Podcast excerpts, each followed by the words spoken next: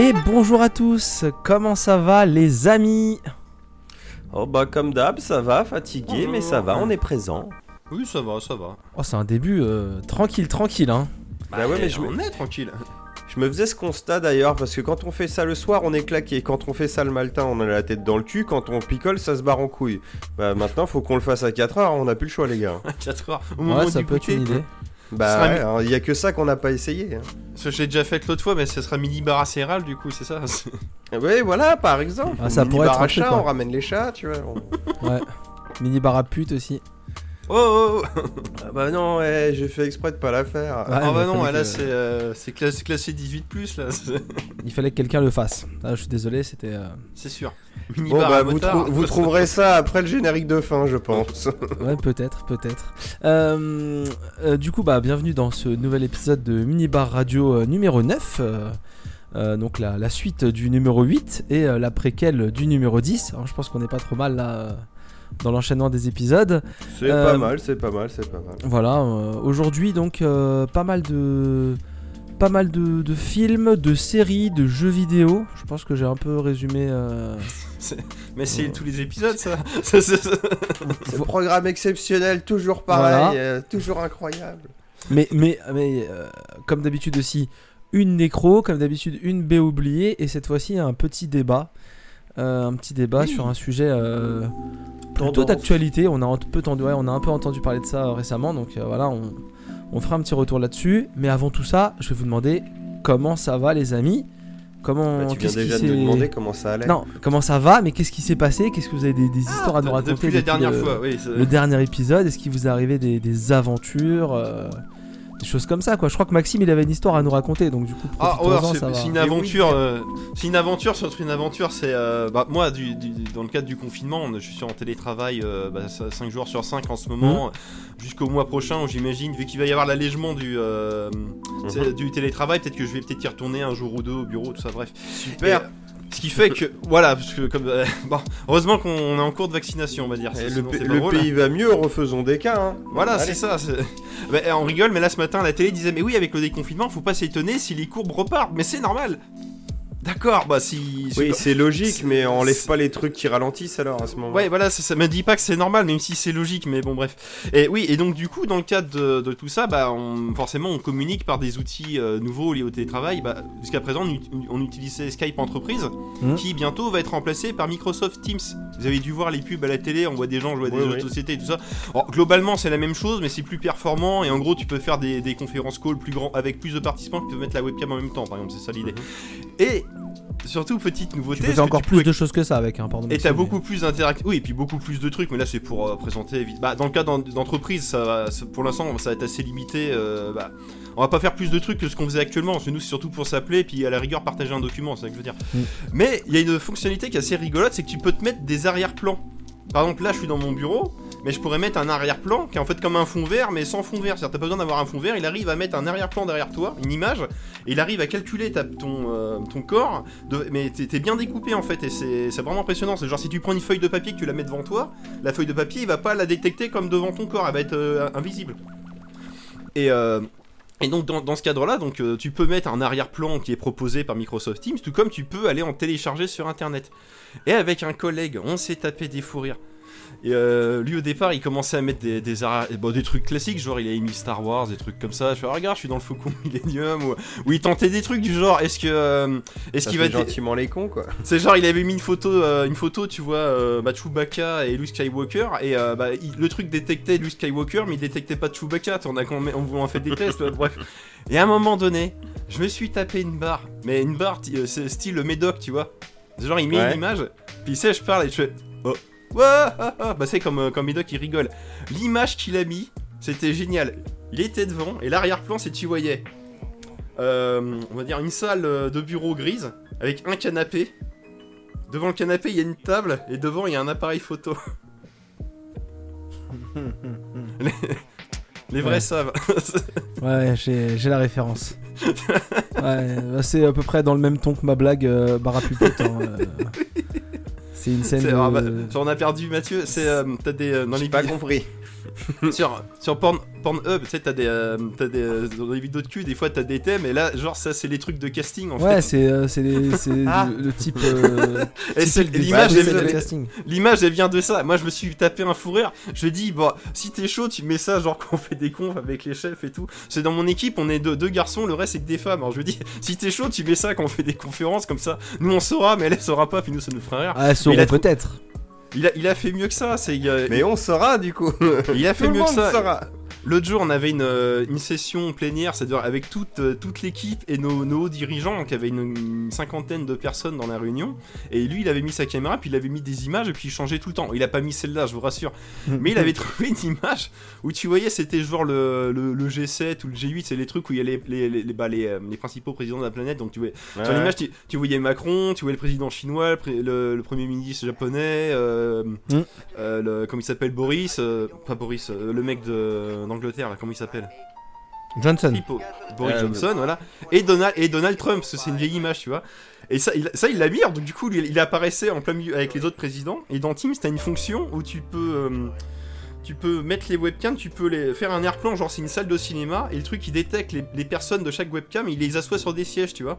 Excellent.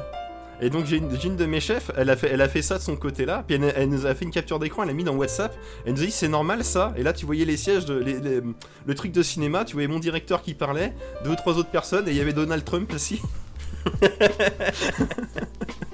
bon, tout ça pour dire que là j'étais là, mais il y a Donald qui est là, C'est vachement bien le télétravail. je vois son truc, je fais ah c'est cette image là, puis il me dit ouais, puis il a fallu, c'est la seule tête qu'il fallait pas prendre, il a pris celle-là quoi. C'est très marrant. Pas mal. Non, moi j'ai vu passer ça, je sais plus sur euh, quel euh, réseau social. euh, J'avais vu ça. Attends. Ah, tu Voilà. partages un truc Je sais pas si vous reconnaissez ou pas.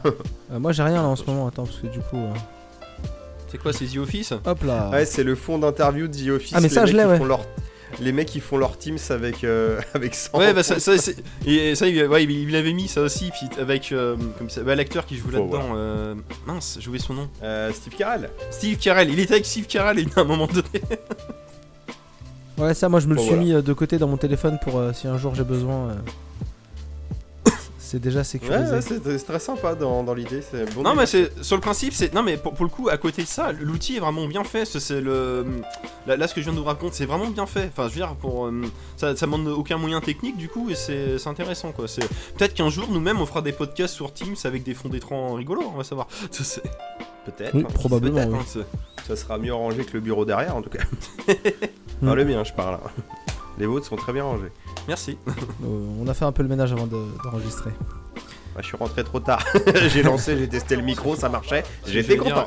Et moi donc. euh, Et toi Mathieu, est-ce qu'il t'est arrivé des aventures euh, Euh, non, non, non. euh, on ne parlera plus du chat. Le chat va bien. euh, le métro m'a toujours cassé les couilles, mais bon, voilà, c'est le métro.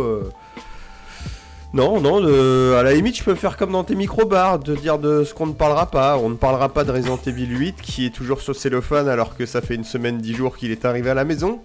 Car Ah. Bibi a checké, il lui reste une heure et demie pour finir le set, mais il a pas eu le temps, donc il veut pas se faire spoil. Il a Mm. même pas pu voir Jean-Marie Le Pen Gaming, du coup. Ah, ça, ça- Voilà. ça- ça se suit du coup les deux? Oui, oui, oui, c'est une suite. D'accord, Ils ah bah, vont faire en mode euh, trilogie. D'accord, oh, bah très bien. Non, mais, mais j'ai joué à Super Mario 3D Land. Enfin, 3D World. Donc ça y est, oui. je fais partie du secret. Cool. Voilà, non, bah, écoute, euh, rien de plus. Hein, c'est des, gros des secret petites non news, plus, on va dire. Et j'ai hâte de retourner au cinéma là, lundi peut-être. vu Ah, que je c'est ne clair, travaille ouais. pas. Voilà. Moi j'ai. Et toi, Flavien j'ai- bah, moi je. je- un, un mois euh, assez vide puisque euh, j'ai clairement pas beaucoup joué. Euh, j'ai regardé pas mal de séries, mais ça on va en parler. J'ai regardé euh, tout un let's play de Resident Evil 8 parce que moi je j'achète pas ces jeux-là donc. Comme je suis curieux, je suis un peu les let's play pour. euh, T'as pas besoin, je te l'aurais prêté. Mais je veux pas y jouer en fait, je, je refuse euh, de poser les mains là-dessus. Et en plus, euh, j'ai trouvé ça très décevant euh, de mon côté. Euh, pour ce que j'en ai vu, bien entendu. hein. Attention, Oui, j'avais c'est pas ça. Bah, bah, moi, moi, j'ai- je l'ai vu à travers Jean-Marie Le Pen Gaming, justement. J'ai j'ai dit, ah ouais, mais non, en fait. Ah, bah, moi, Bah, j'ai je vu un, let's play total, hein, du début à la fin du jeu. ah oui. Je vais, je vais faire un petit retour. Alors, bon, j'ai essayé de pas trop me spoiler jusqu'à maintenant pour, sur le jeu. Par contre, j'ai fait les deux démos. Et je suis resté un peu. Voilà. De marbre, en mode genre. Ah, mais c'est un jeu next-gen parce que c'est putain de Redos. Et en fait, euh, le méchant, il... c'est toujours une espèce de zombie qui bouge à deux à l'heure. et Hmm. C'est censé être déliquant et le bordel me saute pas dessus. Il marche. enfin, je sais pas. Je, C'est ça. Ça, euh, Ouais, euh, Tout le monde dit en, en train de dire, tu vois, genre, ah, c'est évolué de ouf et tout. Alors oui, graphiquement, c'est mieux et tout. Il y a des trucs nouveaux, euh, ça, pas de souci. Mais attends, on te. Ah, les super nouveautés, il y a le marchand, super. Retour du marchand, incroyable. c'est- Resident Evil 4 en vue subjective, ouais, super. Voilà, Ça, bon c'est- ça encore pourquoi pas, tu vois, Ouais. mais là c'est le côté euh, ah ouais tout nouveau machin, putain moi je je te jure, hein, je, je fais juste deux minutes là-dessus, je fais la démo, alors déjà je trouve ça redos, bon après le côté tu cherches toujours les énigmes et tout à la Resident, pas de problème, moi c'est ma cam très bien. Et putain, euh, genre, euh, même les magazines et tout ça, les tests disaient oui, euh, la mise en scène est canon. Moi, je te jure, il y a une petite cinématique, je rentre dans une baraque, genre, ah oui, vous êtes qui? Ah si, je vous ai vu, vous êtes pas du village, allez-y, rentrez. Tu fais ok, ah, il y a une épidémie de lycanthropie, très bien, il y a 4-5 personnes qui sont là. Et il y a un mec, ah, j'ai été mordu. Ah là, tu dis, bah, il va se transformer. Très bien. T'es en vue subjective, toujours, on est autour d'une table ronde. Et dans le, dans le fond, il y a un mec, il est là. Et, et moi, et là, du coup, t'as le mec qui a été mordu au premier plan. Mhm. Tu fais, ah, on nous a mis ça lui, mais regarde, dans le fond, il y a un mec qui tousse. Putain, ça serait stylé qu'en fait, le mec qui se transforme, c'est le mec qui tousse. Le mec tousse, le mec qui tousse. Et là, le mec au premier plan qui a été mordu se transforme en loup-garou. Voilà, voilà, la maison prend feu. Sa fille, qui en fait était gentille, voulait t'aider, meurt dans les flammes en mode genre Non, mon dieu, Ethan, aidez-moi. Bon, bref, on a refait Drop Zone en jeu vidéo. Et là, je me suis dit euh, Putain, ça promet, hein. Mon premier jeu PS5, ça va être beau. Après, ça se trouve, je vais trouver ça très bien, mais j'avoue que la démo m'a pas vendu du rêve pour le coup. Bah ouais, je... Voilà. Alors, le jeu a l'air très beau, hein, par contre, hein, clairement. euh, Oui, ça oui. Je pense qu'en Mais je demande à voir, écoute, je vous ferai un retour. en next-gen sur PS5, ça doit bien cartonner. Non, voilà, j'ai pas fait des trucs de fou. Si, je me suis fait, euh, je me suis fait piquer, moi, c'est bon. Euh, j'ai ma première dose, donc comme ça, je suis bientôt Ah bah moi aussi, oui. Ouais, bien joué. Ah, C'est C'est vrai que ça, trucs, ça, euh, c'est une nouvelle aussi, oui. Une bonne c'est nouvelle. quand même des bonnes nouvelles Bah, moi, qui permettent toujours pas. de respirer un petit peu. Et puis, euh, et puis voilà quoi, toujours les, les micro-bars de temps en temps. Euh, Ouais, bah, voilà. c'est très bien ça. D'ailleurs, il y en a C'est un. euh. D'ailleurs, il y a un micro-bar qui sort demain, parce que je l'ai enregistré à l'arrache. Mais euh, j'ai failli l'annuler, puis au final, je me suis dit, vas-y, je Donc sors du quand coup, il y même. aura bien eu deux micro-bars entre euh, Ouais. deux épisodes de Ouais, voilà, de ouais. Bien joué. Faut que je Du finisse coup, il sera déjà sorti mais- au moment où vous verrez cet épisode. Tout à fait, tout à fait, tout à fait. D'ailleurs, je parle d'un film dont Mathieu va parler tout à l'heure, donc ce sera Ah. l'occasion d'en reparler. Euh, parce que j'ai pas parlé euh, très très bien de ce film-là, parce que euh, c'était un peu après que je l'ai vu et j'étais un peu vénère, euh, un peu enfin, blasé de fou, donc euh, on en reparlera. On en reparlera au cours de l'épisode. Est-ce que tu- t'es fait vacciner où, Flavien Excuse-moi. je- euh, juste à côté Dans de chez bras. moi, euh, enfin. Non, mais tu es dans une pharmacie ou. euh, Ah non non parce que pharmacie ou- tu enfin pharmacie tu peux plus te... enfin moi en tout cas au moment où je me suis fait vacciner je pouvais plus me faire vacciner à AstraZeneca c'était dans un, un centre Oui, de vaccination. euh, oui. Ouais, bah moi aussi. Moi, dans, euh, moi c'était au vaccinodrome de Saint-Quentin en Yvelines. C'est- Ils ont converti tout un vélodrome. Hmm. Euh, bah, de- Mais c'est genre, c'était comme quand tu voyais aux États-Unis, quoi. Et moi, j'ai été content parce que du coup, j'ai eu une vaccination à l'américaine par rapport à un virus américain. C'est tout en spectacle. Et, euh, moi, j'étais content parce que quand tu vois tout le merdier qu'on a eu, je fais bah au moins, tu vois, c'est pas juste une petite piqûre. J'ai eu le droit au truc de sensationnel, même si à la fin, c'est juste hop, t'en es la tête. Et voilà, puis c'est fini. Mais c'est. J'étais Tu content. sais je me- Tu sais qu'il est chinois le virus. Oui, et. Mais t'as dit un virus américain. Non, Ouais, non un, un show, un, américain. un- un show, à- non, mais dans le sens show à l'américaine. Pour un vaccin américain. Je pense que c'est ça qui Oui, dire. pour un vaccin américain. Oui, non, puis ce que je disais, vu qu'on a, on a vécu, euh, pardon, je vais la refaire. Vu qu'on a vécu deux ans comparable à un film catastrophe américain, bah, je voulais une fin euh, en apothéose à la hauteur du film, quoi. C'est, euh... moi, j'étais content, quoi. C'est vrai. Puis je suis sorti, il y avait même un compteur ensuite de la porte qui m'a rajouté euh, à la quantité de personnes vaccinées dans le centre et tout. Je fais, ah, voilà, moi, c'est fait partie de la masse de ces la gens, Légion euh, d'honneur.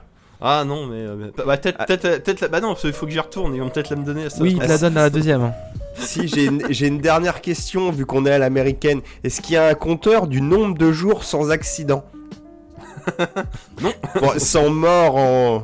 C'est dû aux effets secondaires, j'entends bien, ou à transformation zombiale, hein, euh, peu importe. Ou En, liquant, en temps de pandémie, je m'attends. Ou, ou en liquant tout raide à la Resident 8, tu vois, on ne sait Non, pas. Ah, ils l'ont peut-être caché celui-là. Il est, il est dans l'arrière-boutique. Non mais euh, franchement euh, les, les vaccinodromes là ou les centres de vaccination ou n'importe quoi là, enfin quand c'est bien organisé ça débite hein. Moi je Ah, suis mais par rentré, contre, c'était impressi- impressionnant. hein. 15 minutes Pour après j'étais dehors. euh, hein. Euh, non, c'est bien. J'ai vu un docteur, un, une piqûre, j'ai fait 10 minutes sur une chaise, c'est. euh, Bah, c'est un peu, tac, bah, un peu tac. plus long, qu'il y avait plus de monde, mais c'était vraiment bien organisé, c'est impressionnant. Enfin, quand tu vois tout le cafouillage qu'il y a eu depuis deux ans, c'est. euh, Ah, moi c'était une petite salle des fêtes, euh, il y avait pas euh, grand monde et tout a, tout a enquillé très vite. Bah moi je compte aller au celui du Stade de France vu que c'est pas Alors, le super Stade de loin France, ça va être un peu euh, comme moi, hein, du coup. Ouais, ouais, Mais apparemment c'est le je sais plus lequel le Pfizer et le je sais plus lequel là qui sont en une Moderna. dose. Non, il y a Moderna, deux doses. c'est ça. Non, non, Il y a euh, deux doses Pfizer, aussi. Ouais, deux doses. Pfizer, il a deux doses. hein. Mais par Ah, contre, ok. euh, au stade de France, pour info, ils font compter à peu près une heure hein, le temps de se faire vacciner. C'est tellement grand C'est et pas le grave. parcours est Oui, tellement ça va. long. Non, une fois que t'as pris goût à te faire vacciner en 15 minutes, moi je vais y aller toutes les semaines. Là. Je vais me faire vacciner toutes les semaines. Non, mais c'est Euh, trop, monsieur, c'est trop. Ah, si, Ça si, prend m'en qu'un fous. quart d'heure, euh, voilà, et je vois pas pourquoi.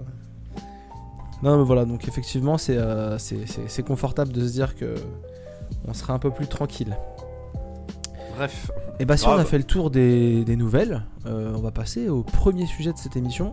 Oui. Et le premier su- les deux premiers sujets, c'est mes sujets, parce que voilà, on, on va parler un peu cinéma et on va parler de deux coups de cœur. Euh, deux gros coups de cœur même, euh, ciné, enfin cinéma. En temps Covid, le cinéma est un peu, un fermé. Enfin, là, ça vient juste de réouvrir, mais voilà quoi. Mais en gros, on va parler plutôt parler de, de films donc euh, sur les plateformes, euh, comme ils disent. Et donc le premier, c'est euh, les Mitchell contre les machines. Euh, je sais pas si vous voyez ce que c'est à peu près. C'est sorti il y a C'est- J'ai j'ai aperçu, j'ai Tout- pas regardé encore. je crois que c'est sorti tout début mai ou un truc comme ça. Oui, ouais, il y, a- il y a trois semaines, un truc dans le genre. ouais, ouais, Voilà, et donc euh, c'est euh, le nouveau film produit par euh, Lord et Miller. Euh, et Lord et Miller, c'est euh, les producteurs euh, qui avaient fait les Lego, euh, euh, Oui, la. Grande Aventure Lego, le Spider-Man New Generation, euh, Tempête de boulettes géantes, les 21 Jump Street, C'est ça, pour c'est. les- faire des oui, vrais oui. films. Mais qui sont Eh, plus. Ouais, je, suis- je suis pas pour les 21 Jump Street, mais oui, le reste, oui. Alors 21 Jump Street euh, est un film que j'aime bien. Le 2 par contre non. Mais 21 Jump Street j'aime bien moi. Ah bah j'ai peur parce que le 1, j'ai déjà pas du tout aimé. Le premier quart d'heure, 20 minutes, ouais. Ah. Puis d'un coup, ils ont été en infiltration et, et là, non. Ah le 2, le 2 il est. Mais c'est enfin, personnel. Le 2 il est vraiment beaucoup trop loin. J'ai pas vu ça. Et euh, donc voilà, donc les Mitchell contre les machines. Ensuite, en fait, euh, voilà, c'est un film donc d'animation euh, sorti sur euh, Netflix qui dure un peu moins de deux heures. En gros, voilà, Euh, un- une animation qui fait un petit côté. Il y a, c'est pas de la pâte à modeler, mais il y a une petite sensation. euh, je saurais pas trop comment vous le décrire, mais un peu. Il y a un petit côté pâte à modeler dans le dessin. C'est pas comme un voilà, c'est gros mythe, mais voilà, c'est un peu. c'est un peu comme ça que moi je le, je le ressentirais. Est-ce que ça fait un peu Souris City du coup? Euh, ah tiens, attends, je ne vois plus exactement. Vois, c'était voilà, c'est gros mythe en synthèse. Ça, je vois ce que c'est ouais. Souris City, Dans le mais design. Ouais, dans, le, euh, dans le design, ouais, ouais. Enfin, très arrondi du coup dans les visages, tu vois, ce genre de truc. Souris City. Euh, pas non, ça, non, non, non, bon, non, ça non, ça fait pas comme ça.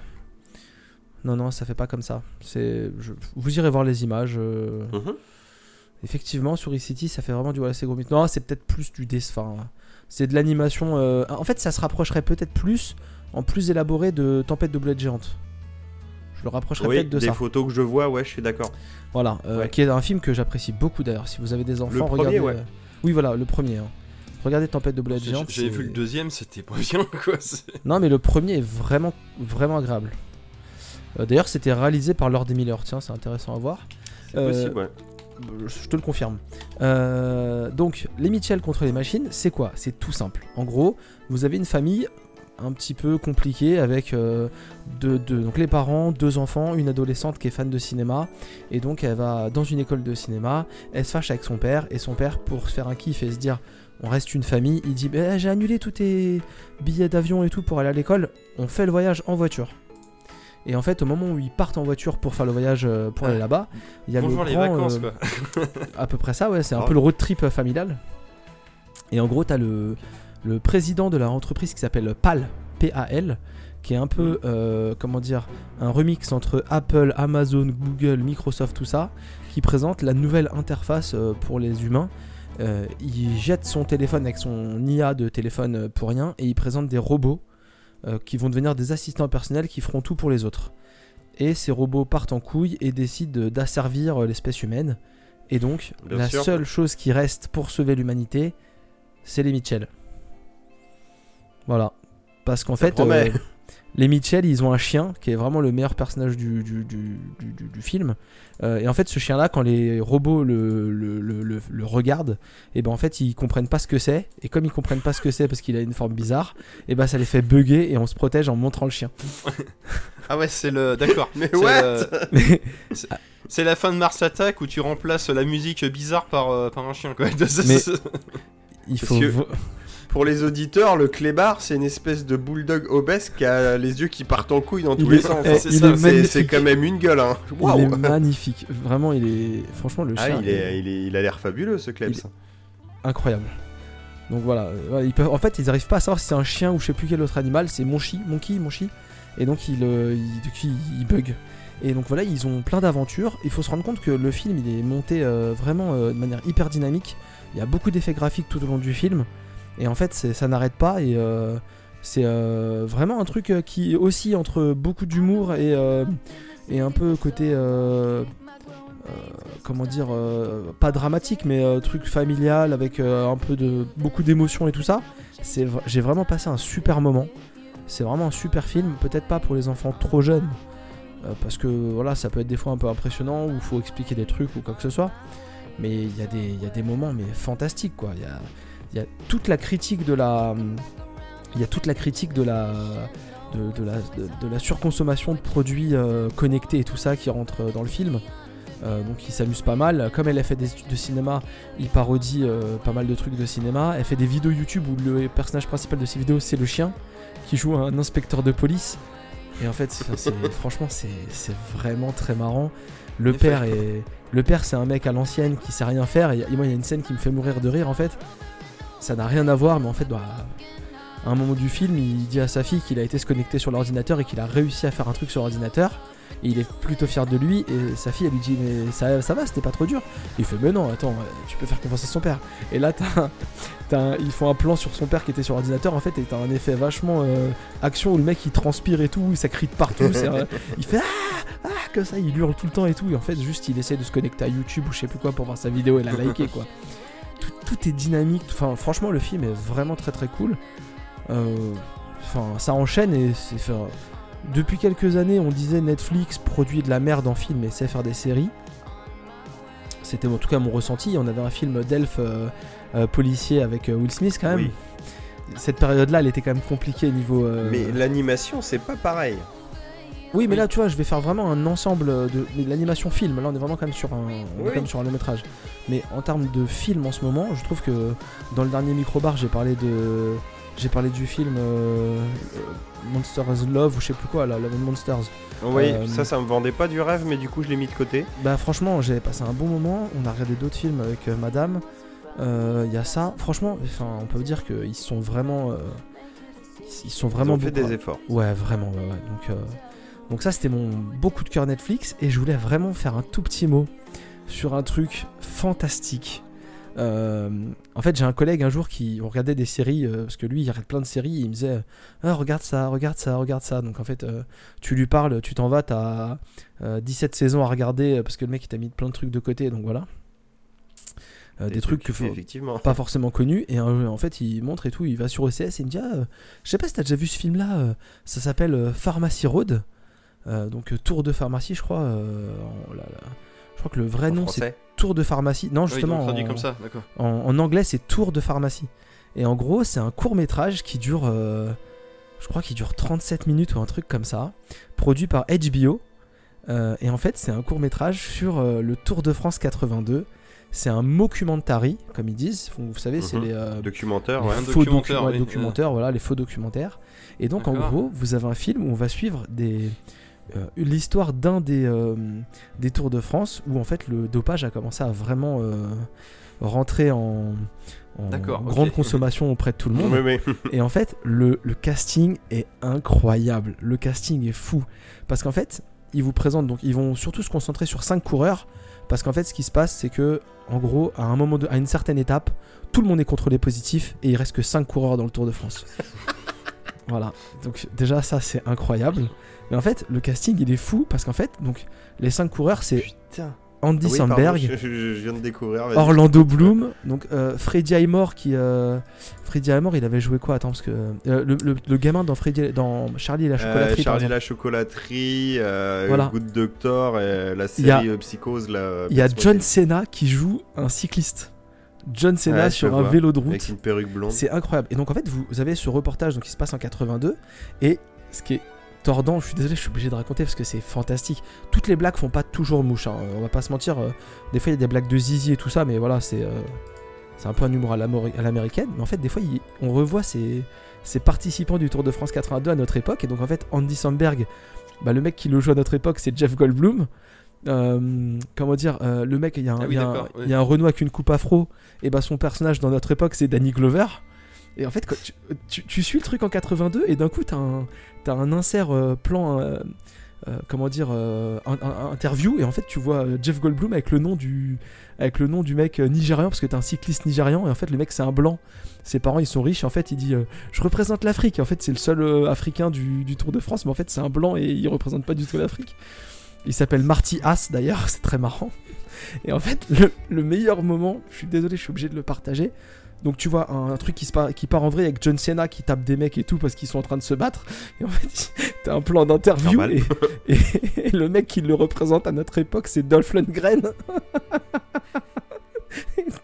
tout le casting est tout, fantastique. ça, et tout ça en moins de 40 minutes quoi. Et tout ça en moins de 40 minutes. Et en fait, t'as un mec qui est.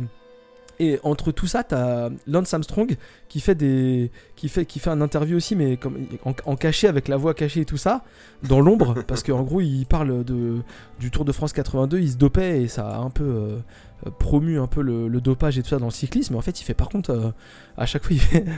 euh, par contre, faut pas. Mon avocat m'a dit qu'il fallait pas qu'on sache que c'est moi qui parle. hein. Et en fait, t'as un mec qui ouvre une fenêtre et d'un coup, tu vois un rayon de lumière qui lui éclaire le visage et tu vois que c'est lui. Et en fait, tout le, tout le documentaire, le documentaire il, de il plus en plus, tu vois de plus en plus sa tête et il, il cache même plus sa voix. Enfin, c'est n'importe quoi. n'a Ah, ça franchement, a cool ça. ah, franchement, c'est incroyable. Euh, bah, justement, euh, Freddie Highmore qui jouait donc le, le petit garçon dans Charlie et la chocolaterie, en fait, il joue une femme qui s'est déguisée en homme pour pouvoir faire le Tour de France. Et en fait, il y a une fausse moustache collée. euh, Sur son Ouais, visage. limite dessinée. Ouais, en fait, du vois. coup, bah, du coup, à, à notre époque, c'est une, une vraie femme qui interprète son personnage et qui dit euh, J'étais la première femme à avoir fait le Tour de France. Un- un- incroyable, c'est incroyable. Franchement. Orlando Bloom est magnifique aussi. Hein. Ah ouais, en blond. euh, en- Bah en non, blond. juste la barbe, juste le bouquin blond. Oui, oui, justement, le reste c'est châtain. Il est, il est incroyable. Il joue un, un cycliste italien, euh, Doudou Pepi. Euh, c'est, c'est magnifique. Franchement, euh, si vous, alors pour info, ça ne passe que sur OCS, que chez OCS. Euh, Ah oui, effectivement. ça c'est le. Je mets un peu pour les, voilà, ouais, sa, sa tenue elle est incroyable. Voilà, ça, cette, cette image là, moi, euh, donc l'image avec les, les cinq acteurs principaux, elle m'a. Ah. Ah, l'avantage des nouvelles règles RGPD. Euh, donc voilà. Voilà. donc, euh, vous avez un magnifique John Cena avec une euh, perruque euh, blonde. Merveilleux. Ah, Et donc ils sont les- tous incroyables. Les faux seins de Freddy Highmore aussi sont vraiment très très Ah cool. putain, j'avais pas fait gaffe. Voilà, c'est merveilleux. Et, euh, et, euh, Ah, je vais retrouver ça, ouais. du Je coup, vais, il y a je vais aller avoir ça sur OCS. euh, il y a David Diggs. Donc David Diggs, c'est celui qui joue le. Ah oui, puis Le cycliste afro-américain. Et en fait, le cycliste afro-américain, au cours de l'épisode, il se rend compte euh, que sa vie, c'est pas le cyclisme parce que je sais plus, il avait un nom qui était basketteur. Il voulait être euh, le premier noir à faire un sport de blanc. En gros, je crois qu'il y a une histoire comme ça. Parce qu'on est en 82, on est encore voilà dans toutes ces Ouais. histoires-là. Et en gros, bah, en fait, il quitte euh, le cyclisme pour aller euh, se taper une paysanne euh, dans la campagne française. Enfin, c'est- je, je vous raconte, mais- enfin, je- je vous ai raconté plein de trucs et en même temps, je vous ai rien raconté. Il en reste plein. Ouais, ouais, vraiment. C'est bon, c'est vendu, Flavien, ça sera à regarder. ça dure 40 minutes et c'est un plaisir, mais de, de tous les instants. Euh, c'est incroyable. Euh, voilà, voilà, je Très vais bien. quitter, hop, ça, je vais quitter ça pour nos, les personnes qui nous regardent sur YouTube. Et je pense qu'on a fait le tour de mes sujets. Vraiment, regardez ces deux choses-là, c'est merveilleux. Je- Ouais, mais je te disais tout à l'heure, Netflix en animation, euh, il y avait une nouvelle génération qui était un peu pareil, euh, un délire avec des robots et tout, qui était vachement cool. Ouais. Même s'il y avait un délire footballistique qui, je trouvais, n'avait pas trop sa place dans le film, mais bon, ça c'était pas grave. Et surtout, euh, à Noël il y a deux ans, Klaus, qui était génial. Ah oui, Klaus, c'était fantastique, je suis d'accord, oui.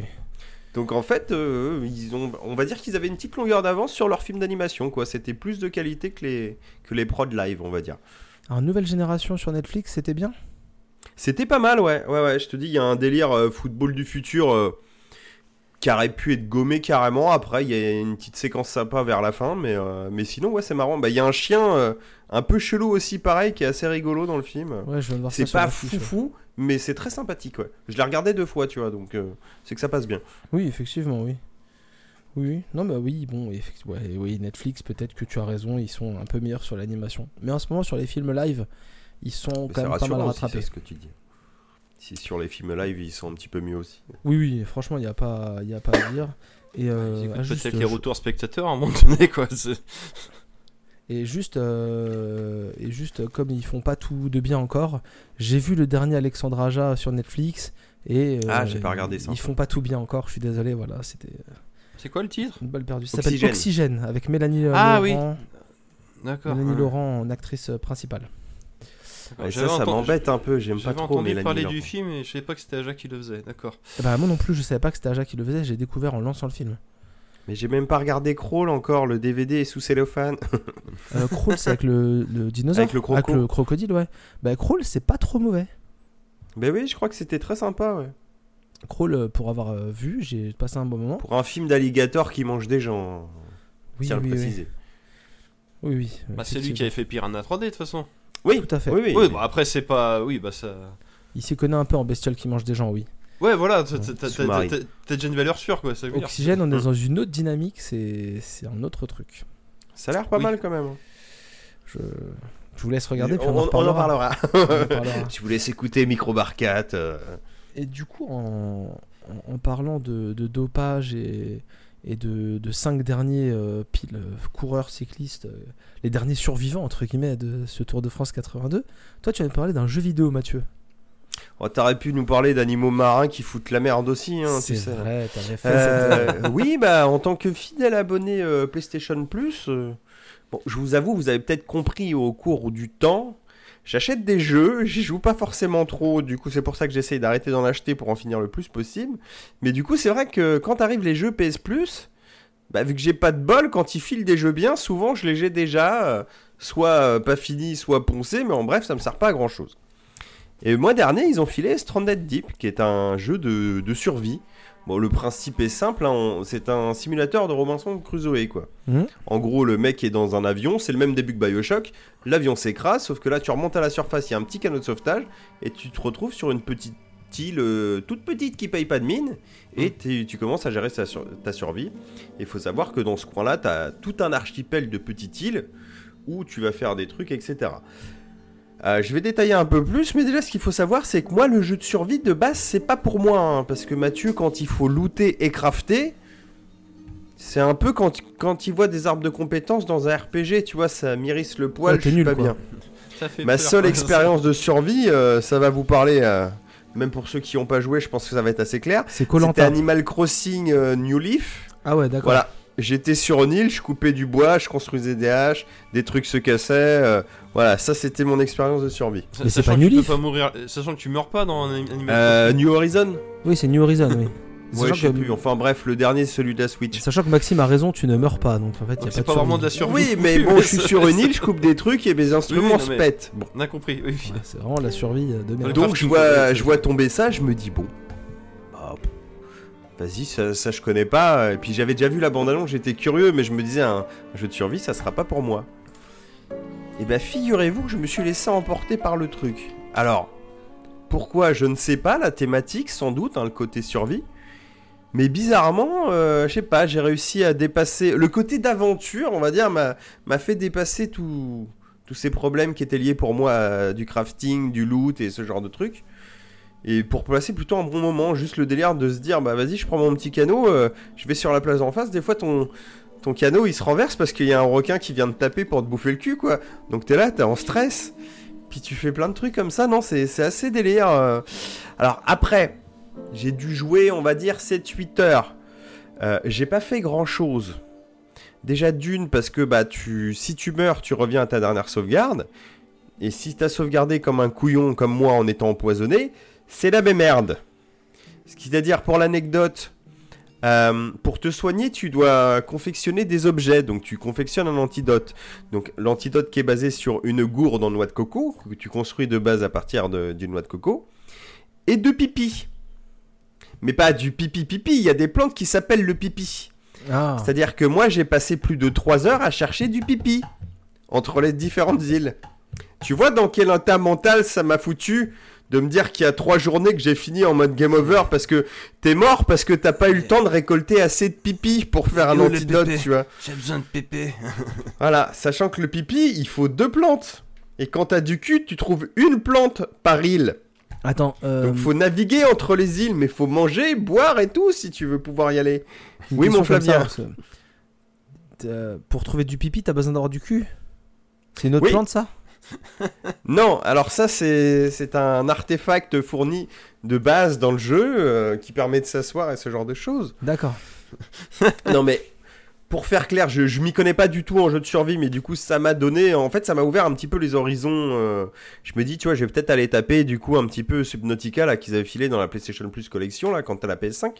oui, j'ai une PS5. Merci Flavia. Euh, voilà, je me la suis pété un petit peu. Et non, ça, ça donne envie, alors que pourtant c'est un jeu, je vais pas dire austère, mais tu, en fait tu sens le jeu PC euh, petite équipe, on va dire. Déjà ça se lance, c'est Unity, donc ça paye pas de mine, mais ça reste quand même très correct. Ça, ça veut rien Mais c'est surtout que tu sens une ergonomie clavier-souris, c'est-à-dire si tu veux prendre un objet, t'as intérêt que le pointeur de ton curseur il soit pile poil dessus si tu veux Oui. appuyer sur carré quoi. Ouais. C'est les trucs euh, fastidieux avec un viser, stick, quoi. mais Oui, qui oui. sont plutôt tranquilles avec une souris quand t'es devant un écran de PC. Et malgré tout ça, tu vois, alors que pourtant il y avait quand même euh, pas mal d'arguments pour me freiner de base et une jouabilité un petit peu rebutante, bah écoute, j'ai pris beaucoup de plaisir à, à découvrir ce jeu. Alors, je, suis pas sûr de finir vraiment un run parce que quand je vois que j'ai déjà 7 ou 8 heures, j'ai passé 3 heures à chercher du pipi. euh, et bon, j'ai pas construit grand chose à part un récupérateur d'eau euh, et deux petits de campements sur deux plages.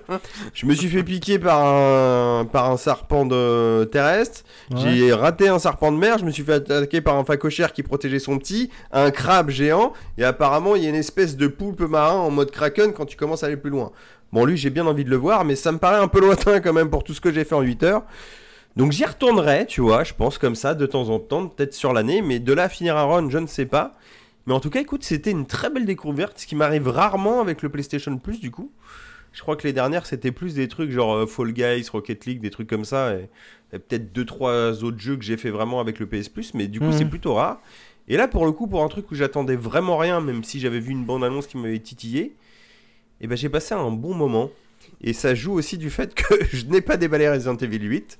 Bah Tout oui. ça pour trouver du pipi. Pipi, pipi. Mais peut-être qu'en le déballant, ça sera du caca, donc ça se trouve, j'étais gagnant. Ouais, c'est sûr. On verra bien, je vous dirai ça dans un mois. Alors, tu l'as peut-être dit, mais il y, a- il y a une fin au jeu ou pas? Oui, tu peux te sauver, hein, parce que le, le mec est un génie, tu sais, sur cet îlot. hein. Il trouve plein de trucs, il construit des hélicoptères, des avions et tout. Et de ce que j'ai compris, à la fin, tu te barres quand t'arrives à construire l'avion, quoi. Oui, tu construis non, un avion. Non, mais voilà, c'est pas juste. Peut-être euh, que ok, tu le rafistoles au bout d'un moment, mais en tout Moi, cas, je connais la fin. Je connais la fin, donc je peux vous le dire si vous voulez. Vas-y. Il livre le colis FedEx. En gros, non, c'est C'est ça, ça c'est le monde en fait. En gros, il faut que tu euh, fasses une base et après, il faut que tu ailles euh, combattre trois animaux légendaires, trois animaux marins kraken. légendaires. Chaque animal va te donner un, truc en plus. Et après, il y a dans une base, euh, euh, un genre de centrale pétrolière ou un truc comme ça, je sais plus. T'as un avion. En ayant battu les trois animaux, tu peux réparer l'avion pour ensuite décoller. J'étais pas loin. J'avais juste tout le côté animaux légendaires en moins. Quoi. Ah, Parce que j'avais suivi aussi un let's play de ça. Je regarde beaucoup de let's play en fin de compte. hein. Ouais, j'avais compris, oui. C'est. euh, Bah, ouais, quand c'est des jeux que tu comptes pas faire, c'est pratique quand même et que t'as la Ah, c'est- curiosité. Tu vois. C'est Hmm. pratique, tu perds jamais, tu peux sauvegarder à la seconde comme tu veux. Ce Tu qui est pratique, ce c'est qu'il y a un montage. Ouais. En ce moment, je vois des, des bouts de FF7 euh, remake euh, sur Twitch, tu vois. Hmm. Bah, je suis content parce que ça a l'air cool, mais je pense que c'est pas pour moi, tu vois. Oui, bah voilà, c'est c'est parfait. hein. Oh, Exactement. Ça sert à ça, hein, les, les, les let's play, bien sûr. C'est oui. parfait. Bah, t'avais dit que tu ferais court sur Stranded Deep. euh, bah, je crois que c'est le cas. hein. Bah, j'ai- j'ai- moi, en fait, c'était. C'est pas un test, hein, parce que je te dis, j'ai- beau avoir joué pas mal d'heures, pas assez pour découvrir des choses, mais c'est plus un conseil, même pour les gens qui sont comme moi, tu vois, un peu allergiques à ça de base, pour te dire, bah, bah tente, gars. Ça peut te plaire, et en plus, si t'es PS Plus, c'était gratos, donc euh, Hmm. vas-y. Il fallait jouer à Old World sur euh, PS Plus. Ah oui, j'ai pas touché à ça. Voilà. Je glissais ça comme ça. Euh, bah, on va passer au sujet suivant. Et le sujet suivant, bah, ça, je vais vous laisser parler. Je suis clairement pas euh, suffisamment connaisseur. Mais du coup, c'est la nécro. Ah bah c'est moi qui ai tout noté, mais alors tu vas rigoler, hein, parce que j'allais dire ça aussi, ça va être court, parce que je suis pas connaisseur non plus, je, Bah, je le relais les infos. Alors bon, alors j'ai limite envie de te dire que pour une fois, ça me fait plaisir de pas perdre des gens tant adorés pour moi. Bon après, c'est quand même relou. Alors, on a trois décès. On a le, le premier, Ah. c'est Sunshuki euh, Kikuchi, qui faisait la musique des Dragon Ball. Bon, il y a des, des petits thèmes euh, marquants qu'on ouais. peut re- retrouver. euh, je vais pas les chantonner, mais par exemple, Kavinsky Ouais, ouais, ouais. avait euh, repris même pas un- une boucle, tu vois, mais carrément un bout de musique euh, de Dragon Ball Z pour faire une, euh, une de ses musiques. C'était Road Rage ou je sais plus quoi le titre. Il me semble que c'est celle-là. Mhm. Donc voilà, hein, c'était un monsieur bah, essentiellement connu pour euh, Dragon Ball. Apparemment, il avait fait euh, Tiger Mask, Polymère, Misha, euh, du Goldorak, du Dragon Ball Z et euh, bien sûr en plus du Dragon Ball. Et voilà. Et c'est pas mal déjà. Enfin, il plus d'autres trucs, mais je vais pas tout détailler parce qu'il a une belle carrière quand même. Mais voilà, donc on a perdu ce monsieur-là en. En mince, pardon. Euh, en autre personne euh, japonaise qu'on a perdu, on a perdu le créateur de Berserk. Ah. Je n'ai plus le nom sous le Kentaro euh, Miura. Euh, Berserk, je connais pas non plus. C'est un manga en mode un peu fantastique médiéval, assez violent apparemment. Euh, Il y a je sais plus combien, 40 volumes apparemment sortis en France en termes de regroupement. Par Tout rapport, parce que vous savez, au Japon, c'est euh, des publications euh, par semaine, si je dis pas de bêtises, ou mensuelles, je sais plus. Peut-être. Enfin bref, dans des magazines, donc c'est pas arrangé pareil que nous. Euh, faut savoir que le monsieur est décédé avant d'avoir fini le manga, donc un peu dommage. Apparemment, il y a des, euh, des gens qui sont en train de voir si d'autres mangaka, s'ils peuvent pas, euh, entre guillemets, clôturer la série. Bon, ça me paraît un peu bizarre, mais pourquoi pas. Euh, donc ce monsieur est décédé, euh, voilà, donc euh, il y avait aussi des séries d'animation, il y en a eu deux qui ont été faites, une en 97 et une en 2016, plus trois films que vous trouvez sur Netflix, et je crois que la série d'animation de 97 aussi est sur Netflix. Ouais. Voilà, si vous voulez jeter un oeil à ça, il les films, il paraît que c'est pas mal. Après, je ne connais pas l'univers, et moi, les- mes amis qui ont vu ça connaissaient pas l'univers non plus. Donc si vous êtes vraiment en oubli de ça, les films, ça peut être une porte d'entrée. Moi, je vais rajouter que c'est la dark, c'est de la dark fantasy. Ça m'a donné vraiment très envie de me mettre dans Berserk. euh. Malheureusement, on n'aura pas la fin, mais j'ai vu des, j'ai vu des, des, des- des- des dessins assez incroyables. Et euh, faut savoir que c'est- il était sur la, sur Berserk depuis 1989. Oui, ça date. hein. Donc euh, clairement, voilà, c'est. Je pense que c'était vraiment son sa plus grosse sa plus grosse œuvre et voilà, les gens les gens sont, sont très très tristes euh, parce que le mec était vraiment très très respecté dans le monde du manga. Euh, Berserk est apparemment vraiment très très réputé Mhm. et du coup voilà bah, il y a des gens un petit peu égoïstes qui se disent oh on n'aura jamais la fin c'est malheureux tout ça et même si on n'aura jamais la fin bah moi en fait j'ai bien envie de, de me mettre à lire ça. Bah, je pense que t'as- t'as pas la fin du dernier arc narratif, mais euh, Oui, ça doit être ça, ouais. Oui, après, je crois Mais- que le monsieur a une vraie quête, donc bon, ça peut être un peu gênant, mais bon. Ne dit-on pas que c'est le voyage qui compte et pas la destination? Et bah je vous ferai euh, dans Minibar euh, dans Minibar 10 hein, je vous ferai une, euh, une review des 40 rétrospective. euh, ouais, des 40 tomes de Berserk que je vais devoir lire dans le mois là. Très ça bien. Va être, euh, ça va être. Euh, et ton troisième euh, ta troisième nécro Mathieu? Alors c'est la troisième, c'est bah, malheureusement c'est un peu un troll, tu vois que je veux dire. C'est elle, euh, la- le décès de El Risitas, plus connu sous le, enfin de son vrai nom plutôt, euh, Juan Roya Borja. Euh, Ah, en fait, vous allez voir très hein. bien qui c'est. C'est un humoriste, Bah, acteur euh, espagnol, mais c'est surtout connu chez nous pour être une espèce de même gif. Ah, mais C'est c'est. euh, hein, c'est le, le gars typé très espagnol qui devait avoir 50-60 piges un peu grisonnant, avec une grosse moustache qui se marrait genre.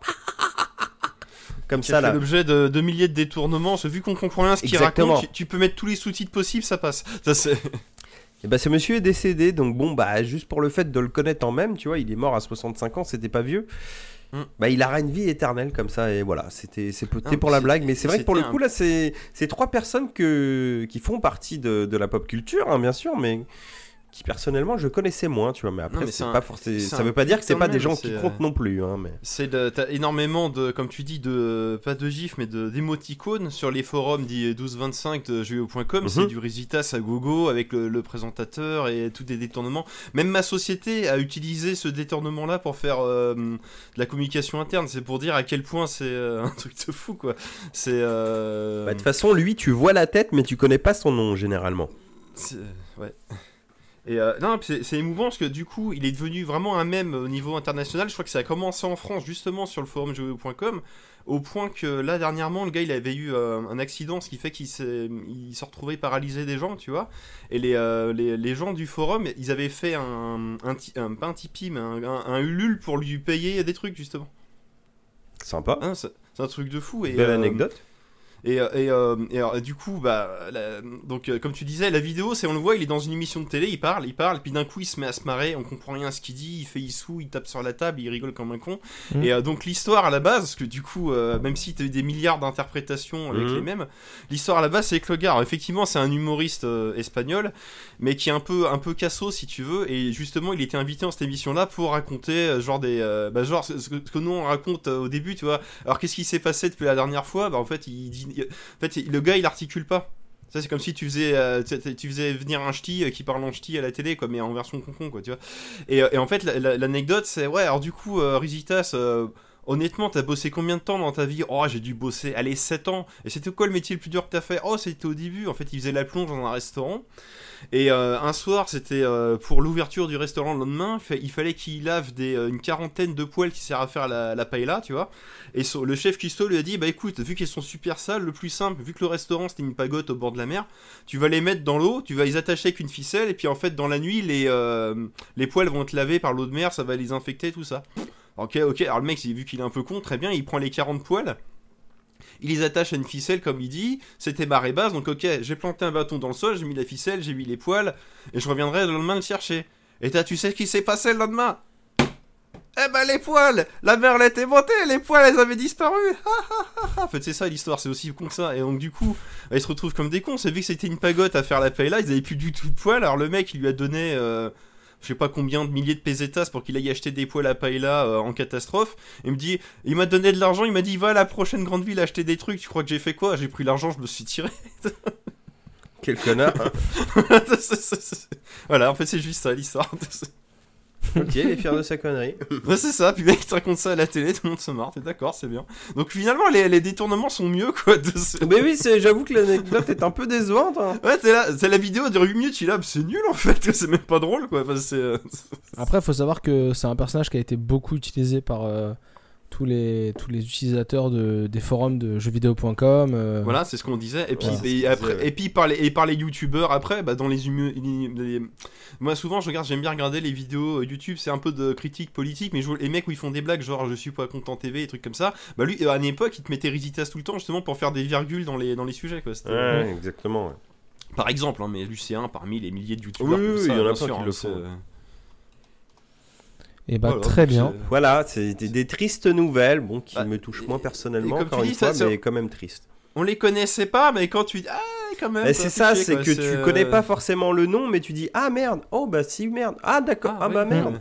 Ah Voilà. lui. Tout à Et fait. pour tout une à fait. fois que c'est pas un doubleur, putain, ouais, c'est clair. Je Ah bah, touche du bois, hein, mais c'est mais c'est- mais c'est vrai que par contre c'est la mort. mois du- sans quoi. C'est la mort du premier mème internet quoi. Oui, c'est vrai. J'avoue, gars. C'est- Enfin, qu'on connaît en tout cas, il y en a peut-être Oui, plus oui, d'autres, oui. mais. Ouais. Ouais, j'avoue. Enfin, euh, enfin, en France du moins, oui, exactement. Alors c'est ça le futur. ça, c'est- Et bah, merci pour cette nécro. Et du coup, on va passer au sujet suivant. Et le sujet suivant, c'est toi, Maxime. Oh, oula. C'est une rétro-découverte, j'ai l'impression. Là, on ça. est plus dans le passé que le futur du coup. On est plus dans le passé, c'est qu'en fait dernièrement je, j'ai fait pas mal de vieux jeux que je voulais finir pour être euh, histoire de dire euh, j'ai fini.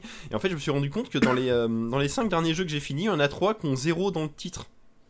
Je me suis dit, ah bah, c'est euh, c'est l'occasion d'en parler, mais il y a, t'as à boire à manger dedans. Alors, je vais faire ça par ordre chronologique. Le premier jeu dont je, je- dont je vais vous parler, c'est un jeu qui était sorti en 99 sur PC et Dreamcast, il s'appelle Slave Zero. Ah putain, j'en étais sûr. Je sais pas si ça vous parle, alors, c'est un Ouais, jeu si. d'action, euh, d'action là où tu joues une espèce de mecha qui est dans une ville un, bah, un peu. euh, Là, on fait, ça fait partie de ces jeux-là, de, de jeux américains qui font de, euh, qui font du manga en fait. Hmm. C'est-à-dire, c'est, euh, t'as l'impression que bah, c'est Goldorak mais fait par des Américains. Donc du coup, bah t'as Goldorak qui est dans une ville, tu peux écraser les piétons, casser les voitures et tuer d'autres, euh, d'autres, d'autres Gun- Gundam, c'est ça que je cherchais. Mais alors, dans un jeu donc fait par Infogrames, mais j'ai- jamais vu un jeu aussi manichéen quoi. C'est euh, c'est dans un futur, il y a un méchant, c'est un dictateur. On sait pas ce qu'il fait, mais il est méchant. euh, faut le, faut détruire, euh, faut le, faut le destituer. Toi, c'est c'est pas des Gundam euh, purs et durs, c'est-à-dire, c'est pas des robots, c'est des espèces de d'êtres, euh, on va dire biomécaniques géants, on va dire ça comme ça. Et en fait, le Ouais, ils méchant ont l'air très humains, ouais. voilà, c'est ça. Alors du coup, ce qui est, c'est- ça c'est pas mal, parce que du coup, le, le jeu, par contre, a une jouabilité folle. Parce que pour un jeu de cette époque-là, le, le- le bonhomme est d'une fluidité à bouger, c'est agréable. Parce que le jeu en lui-même, il est très moyen, mais il est agréable à jouer. C'est donc c'est toujours ça de prix, vous me direz. Mm. Mais c'est d'un manichéen, mais c'est d'une bêtise euh, monumentale. Je l'ai fini pour le finir, et encore, je dis ça parce qu'au tout dernier niveau, il y a un putain de bug. C'est-à-dire dès qu'il y a un méchant, dès que t'appuies sur tirer, le jeu il se coupe. Tu dis ok c'est bien je vais sur les forums ah oui bah qu'ils ça, feront une mise à jour. tu te dis, mais en fait, c'est Hunter the Matrix et ils pensaient pas que les gens ils iraient jusqu'au bout ou comment ça se passe quoi Ah, Enter the Matrix. Donc voilà, bon, c'était histoire d'en parler, mais en soi, bon, je vous le conseille pas. Bon, après, ça se trouve sur Steam et sur GOG, à- je crois que ça doit coûter 5 euros, c'est pas très cher, mais j'ai envie de dire, si vous l'avez eu petit et que vous avez envie d'y vous par, par, par nostalgie, que- avoir, voilà, de la nostalgie, oui. parce qu'effectivement, en 99, c'était sur, euh, c'était sûrement pas un jeu qui était désagréable à jouer. Là, maintenant, c'est clairement dépassé. Surtout Ouais. qu'il y a vraiment des, des trucs absurdes. Il y a, sur- dans les derniers niveaux, il y a des méchants. Genre, ils te touchent, ils te poussent de la carte, et du coup, tu tombes dans le vide. T'es là, mais c'est quoi C'est. euh, c'est euh, comment ça s'appelle C'est Demon Souls avant l'heure ou quoi C'est n'importe quoi. Et, puis, même le jeu a inventé. Alors, t'as deux armes. T'as la mitrailleuse et le lance-roquette. Et à un moment donné, des fois le niveau, ça dit votre arme grimpe de niveau. Donc la mitrailleuse elle tire mieux, elle est plus puissante. Et le lance-roquette, c'est complètement aléatoire. C'est genre avant tu peux avoir un lance-roquette, puis après t'as un lance-roquette qui fait multi-missile, mais les missiles ils partent moins loin qu'avant. Donc t'as une arme moins bien quand elle évolue. Enfin c'est c'est euh, euh, ah c'est une autre époque. Hein. Tu dis non mais en fait, ma- tu vois des grosses erreurs de game design que tu verrais plus maintenant quoi. On est sur du infogramme, hein, t'as dit, c'est ça. hein c'est du euh, de- fait- produit et édité par Infogrames. Ah bah cherche pas. hein. C'est peut-être un des derniers jeux d'ailleurs fait par l'ensemble quoi effectivement. Cherche pas. plus récent et pour finir en zéro parce que euh, c'est pas tout ça mais Il euh, va m'a- sortir une boîte de sous le bureau, fais gaffe. Oui, bah oui. Star Fox Zero Ah bah oui. sur Wii U Ah Parce bah que la oui, petite t'as con- teasé l'autre fois, je suis con. la petite la petite console bah ça fait bah là fin mai ça ferait 7 ans que je l'ai mais j'avais plus beaucoup de jeux à jouer donc je me dis bon bah je vais finir les jeux que je voulais finir et puis après bah elle va prendre sa retraite bien méritée. C'est-à-dire elle va aller dans une petite boîte avec les jeux elle sera bien rangée. Je la ressortirai à l'occasion pour euh, pour la nostalgie ou Pour le délire, enfants ou, euh, ou, euh, aux, aux petits voilà tout simplement. Mais mais bon c'est bon elle a, eu- elle a eu une belle vie donc euh, je vais l'enterrer dignement. Donc je me dis bah, il me reste deux jeux à terminer donc j'ai bon Star Fox Zero. Donc je me suis fait Star Fox Zero et je me suis rendu compte qu'en fait à Star Fox Zero j'étais à la moitié du jeu. Et en une après-midi j'ai fini le jeu parce que ce jeu est très court en fait Ah ouais. c'est très court et c'est C'était quoi le problème? C'était trop injouable ou... c'est mais alors le, le jeu a une jouabilité à, chi- enfin, à chier parce que Oui, alors voilà. c'est très perturbant parce que Bah tu oui. vois le ça donc ça c'est une mablette mablette. c'est le- la mablette alors, la jouabilité est bonne mais en fait si tu Après, veux, Maxime tu nous a sorti la manette euh, Wii U, hein, pour info. Voilà, donc je la mets devant ma tête. En fait, tu joues comme ça. La télé, tu ne la regardes pas. En fait, la, la- la première fois que j'ai joué, donc il y a 4 ans, j'arrivais pas à jouer parce que je regardais la télé, mais c'est injouable avec la télé. T'es obligé de regarder que l'écran. En fait, tu L'écran, joues. c'est la vue interne, c'est ça hein C'est la vue interne du vaisseau. Parce qu'en fait, la vue interne, tu peux la mettre sur la télé, mais c'est pas jouable. Et en fait, tu- bah, tu joues à la 3DS en fait. Donc tu joues que sur le que sur le gamepad. Et en fait, quand t'as pris le coup de jouer que sur le gamepad et que la télé tu l'occultes, le jeu est plutôt faisable. Parce qu'en soi, il est pas il est pas très compliqué. Il est juste très exigeant au niveau du gameplay. Parce que justement, il utilise le, le gyroscope de la manette. Et en Mm. fait, je, je me suis rendu compte justement après avoir joué à la Switch, notamment à Zelda, que je joue que en portable.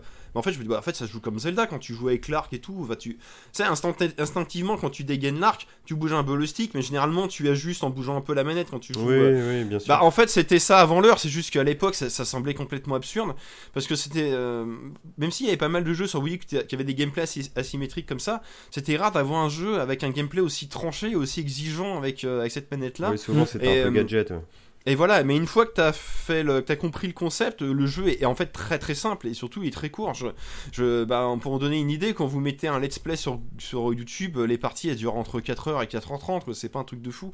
Et, euh, et le, le Ah, niveau le plus dur, c'est vraiment le boss de fin. Qui est un, un niveau qui est par contre vraiment injouable parce que c'est bah, c'est le même boss que dans tous les Star Fox, c'est euh, Andros. Andros, donc la, la tête de singe géante, qui là est dans une estherbe d'é- d'énormes tubes de, de glace. En fait, ton vaisseau tourne autour. Alors le problème, c'est que là, du coup, quand tu regardes en vue subjective, tu vois pas le, le tube. Donc là, exceptionnellement, tu es obligé de regarder la télé. C'est sur la télé, tu es censé repérer des petits trous dans le tube pour pouvoir rentrer dedans. Mais vu que ton vaisseau tourne, faut que tu anticipes qu'il va y avoir un trou là, que tu freines, que tu tournes de vaisseau, que tu rentres dedans. Dedans, tu dois te mettre en mode autruche, parce que l'autre après, tu dois viser sa tête, il a des grosses mains, il doit t'écraser. C'est d'un compliqué. Alors c'est, euh, par contre, ce niveau-là, je suis resté beaucoup de temps dessus, j'ai dû le refaire au moins 10 fois pour. euh, 4 heures sur 4h30. euh, c'est un peu ça. Bah, euh, quand je dis l'après-midi, c'est que l'après-midi, j'ai fait tous les niveaux pour aller au boss. Et le boss, par contre, je me le suis fait dans la soirée. Quoi. Mais c'est euh, à la fin, j'en étais là. Bon, c'est bon, c'est fini, j'en ai marre. Hop. C'était très bien, mais euh, non plus jamais ça. Quoi. C'est, euh, bon, je m'atteins let's bah, play, vous me faites chier. euh, refaites un Star Fox, mais déjà avec des graphismes plus beaux et puis plus jouables. Quoi. Mais ça, sur Switch, faut pas faire ça. Quoi. C'est ça que je veux dire. C'est. euh, Mm. c'est original, mais stop quoi. C'est non, c'est. Bref. Par contre, et donc deuxième jeu Wii U qui du coup Ah. maintenant je, je peux enterrer ma console total. et qui par contre lui est un chef-d'œuvre également avec un gameplay asymétrique mais qui est parfaitement adapté à cette console là. Project Zero, Ah Maiden of the Blackwater, donc euh, Project 5, Zero. c'est ça Voilà, Project 05 pour les intimes. Donc, pour rappel, Project Zero, c'est un jeu en gros on chasse les fantômes avec un appareil photo. Mhm. Et là, c'est la mablette qui sert d'appareil photo. Et c'est c'est d'un naturel. Parce que j'ai- bah, il y a, pareil, il est sorti en 2015, un truc comme ça. Quand j'avais joué à l'époque, j'avais pas compris, puisque à cette époque-là, euh, bah, un peu comme Star Fox, en fait, je jouais à la console comme ça. C'est-à-dire, je, je jouais bah, comme tout le monde, la manette, euh, bah, pas, pas devant la tête si vous voulez. Et en fait, en réalité, pour jouer à ce jeu-là, faut vraiment jouer- porter la manette comme un appareil photo. Parce qu'il Ouais. faut être habitué à décaner. Mais ne Tout fais le pas temps ça parce que tu couvres ton micro. Ouais. Ah oui, pardon, excusez-moi. Et bref, j'ai joué et, et en fait, j'ai- j'avais pas vraiment compris ça à l'époque parce que c'était le seul jeu où j'étais obligé de jouer comme ça. Hormis Star Fox où pour le coup j'avais pas compris qu'il fallait jouer comme ça. Et donc à l'époque pour bien viser les fantômes, je me retrouvais à me lever dans mon salon, à vraiment faire de euh, ça à faire de la, de la réalité augmentée quoi. J'étais dans mon salon, je tournais sur moi-même pour viser les fantômes. Mais je lui dis mais il est change ce jeu là, en fait je fais du sport, je, peux pas jouer peinard assis. Donc en fait si, il faut juste faut juste s'asseoir et en fait tu mets tu te mets comme ça et puis oui tu euh, là le jeu est hyper jouable parce qu'en fait tout se ah, là par contre tu joues vraiment avec la télé c'est juste que quand il y a des esprits qui arrivent bah là tu, tu te mets en mode appareil photo, photo. ouais. Et en fait tu, tu peux jouer avec que la télé mais il te manque la moitié des indications sur les munitions c'est à dire les, euh, les pellicules et les zones euh, les zones à viser pour tuer les fantômes tu l'as que sur la mablette mais en fait c'est assez logique puisque la mablette est l'appareil photo Mm. et, euh, et en fait, ce jeu est vraiment excellent. Celui-là, on a vraiment affaire à un survival horror à l'ancienne, mais, mais quand je dis à l'ancienne, on est plus proche des, des premiers Resident Evil en termes d'ambiance, si vous voulez. C'est- En fait, il y a un- il y, a un décor unique qui est le, le mont I- Ikajami, quelque chose comme ça. Donc, une, une- grande zone de jeu où tu as une forêt, un temple, plein de ça. Mais en fait, il y a, il y a 14 niveaux, et en fait, on va voir différents endroits de ce, du monde machin où justement il y a une histoire. En fait, c'est un, un, un lieu qui est hanté et donc on perce le mystère de ce truc là et tout ça. Et c'est même l'histoire est assez intéressante parce qu'il y a hum, on joue trois personnages qui ont des scénarios interreliés et on voit même on voit des scènes qui se passent avant avec l'un puis après vers l'autre il y a il n'y a pas une histoire de truc temporel mais ils jouent là-dessus pour euh, c'est assez ambigu et, euh, et surtout c'est là où c'est génial c'est quand on tue des esprits des fois on peut les toucher et là on voit des flashbacks qui t'expliquent l'histoire et les flashbacks en termes de réalisation on dirait les vidéos de la cassette dans Ring le, le film, D'accord. le, le film japonais Ah Donc ouais, les- on n'est pas bon là. l'image Ah, si, en mais VH non, quoi. enfin, VHS l'image dégueulasse en noir et blanc c'est euh, en termes d'ambiance c'est génial Parfait. et alors, par contre, alors c'est moi ça m'a pas fait peur personnellement, mais alors, ce- je pense que c'est un jeu. euh, Quelqu'un qui, qui aime pas les jumpscares, les trucs comme ça, il peut facilement avoir peur. c'est, euh, et et c'est des jumpscares à la japonaise, hein, c'est pas, on n'est pas dans du film d'horreur américain. C'est euh, il y a un truc tout bête, c'est euh, là on est clairement genre des, euh, un peu comme dans le le Alone in the Dark, le tout premier de Frédéric Reynal où il avait inventé un truc de gameplay où euh, vous avez dû voir ça dans des émissions de Retro Gaming où il disait alors, il y a- à un moment donné il y a un bouquin on le prend si on l'ouvre on meurt ce qui fait Mhm. qu'à chaque fois que les gens ils prennent un bouquin ils ont peur bah il y y a ça quand tu ramasses un objet Il y a au ralenti, t'as le personnage qui tend sa main jusqu'à toucher l'objet. Donc là, c'est que tu restes appuyé sur la touche tu veux, pendant 10 secondes. Et là, de façon aléatoire, à, de- aléatoire, à un moment donné, tu peux avoir une main fantôme qui t'agrippe. Et qui te fait perdre de la vie, il faut secouer la manette pour te dé... Et en fait, ça peut arriver jamais pendant un niveau, comme tu peux te faire avoir deux fois pour le même objet. Et, c- et- et ça arrive jamais au même moment, c'est genre ça peut être tout de suite, comme ça peut être genre tu vas frôler l'objet et là d'un coup il y a une main qui arrive très vite et qui te c'est vraiment Et ça, ça te- ça, ça te fait surprendre et, euh, et des fois, on... alors il y a le mont Ikuji, mais euh, je dis une bêtise que l'héroïne travaille pour une antiquaire, donc des fois on est aussi dans la boutique de l'antiquaire. Vu qu'on est nous-mêmes maudits euh, au fur et à mesure du scénario, il y a aussi des niveaux qui se passent dans cette boutique-là. Mhm. Et dans cette boutique, a... dans cette boutique où il y a une maison, il y a des caméras de sécurité toute- toute la maison. Il y a deux niveaux comme ça où le- la mission c'est surveiller, euh, surveiller les lieux. En fait, on a sauvé Ouais, des gens sur, Nights at Freddy's, quoi. c'est exactement, mais en mieux. C'est-à-dire, on a sauvé des gens, on les a mis dans des, euh, ils sont en plus ou moins dans le coma, donc ils dorment, et donc on est assis, on doit regarder les caméras. Et donc genre, tu peux regarder les caméras genre pendant deux minutes, il se passe rien, et puis d'un coup, hop, il y a une caméra qui tremble, puis tu vois un esprit, et puis vers la fin du jeu, t'es carrément, tu vois un esprit dans l'escalier, bon. Et en fait, les caméras, tu peux pas les choisir, c'est, euh, elles tournent, elles, chan- elles tournent d'elles-mêmes, vous voyez. Et puis donc on Ouais. voit quelqu'un dans l'escalier, bon, on se dit, bon, on va le voir sur la caméra d'après, bah non, en fait, ça fait le tour, et la fois d'après, ça revient là, t'as l'autre, il est devant la caméra. Euh, ah, quand je pense que c'était une petite flippette, genre euh, quand t'as testé Genre euh, moi, le.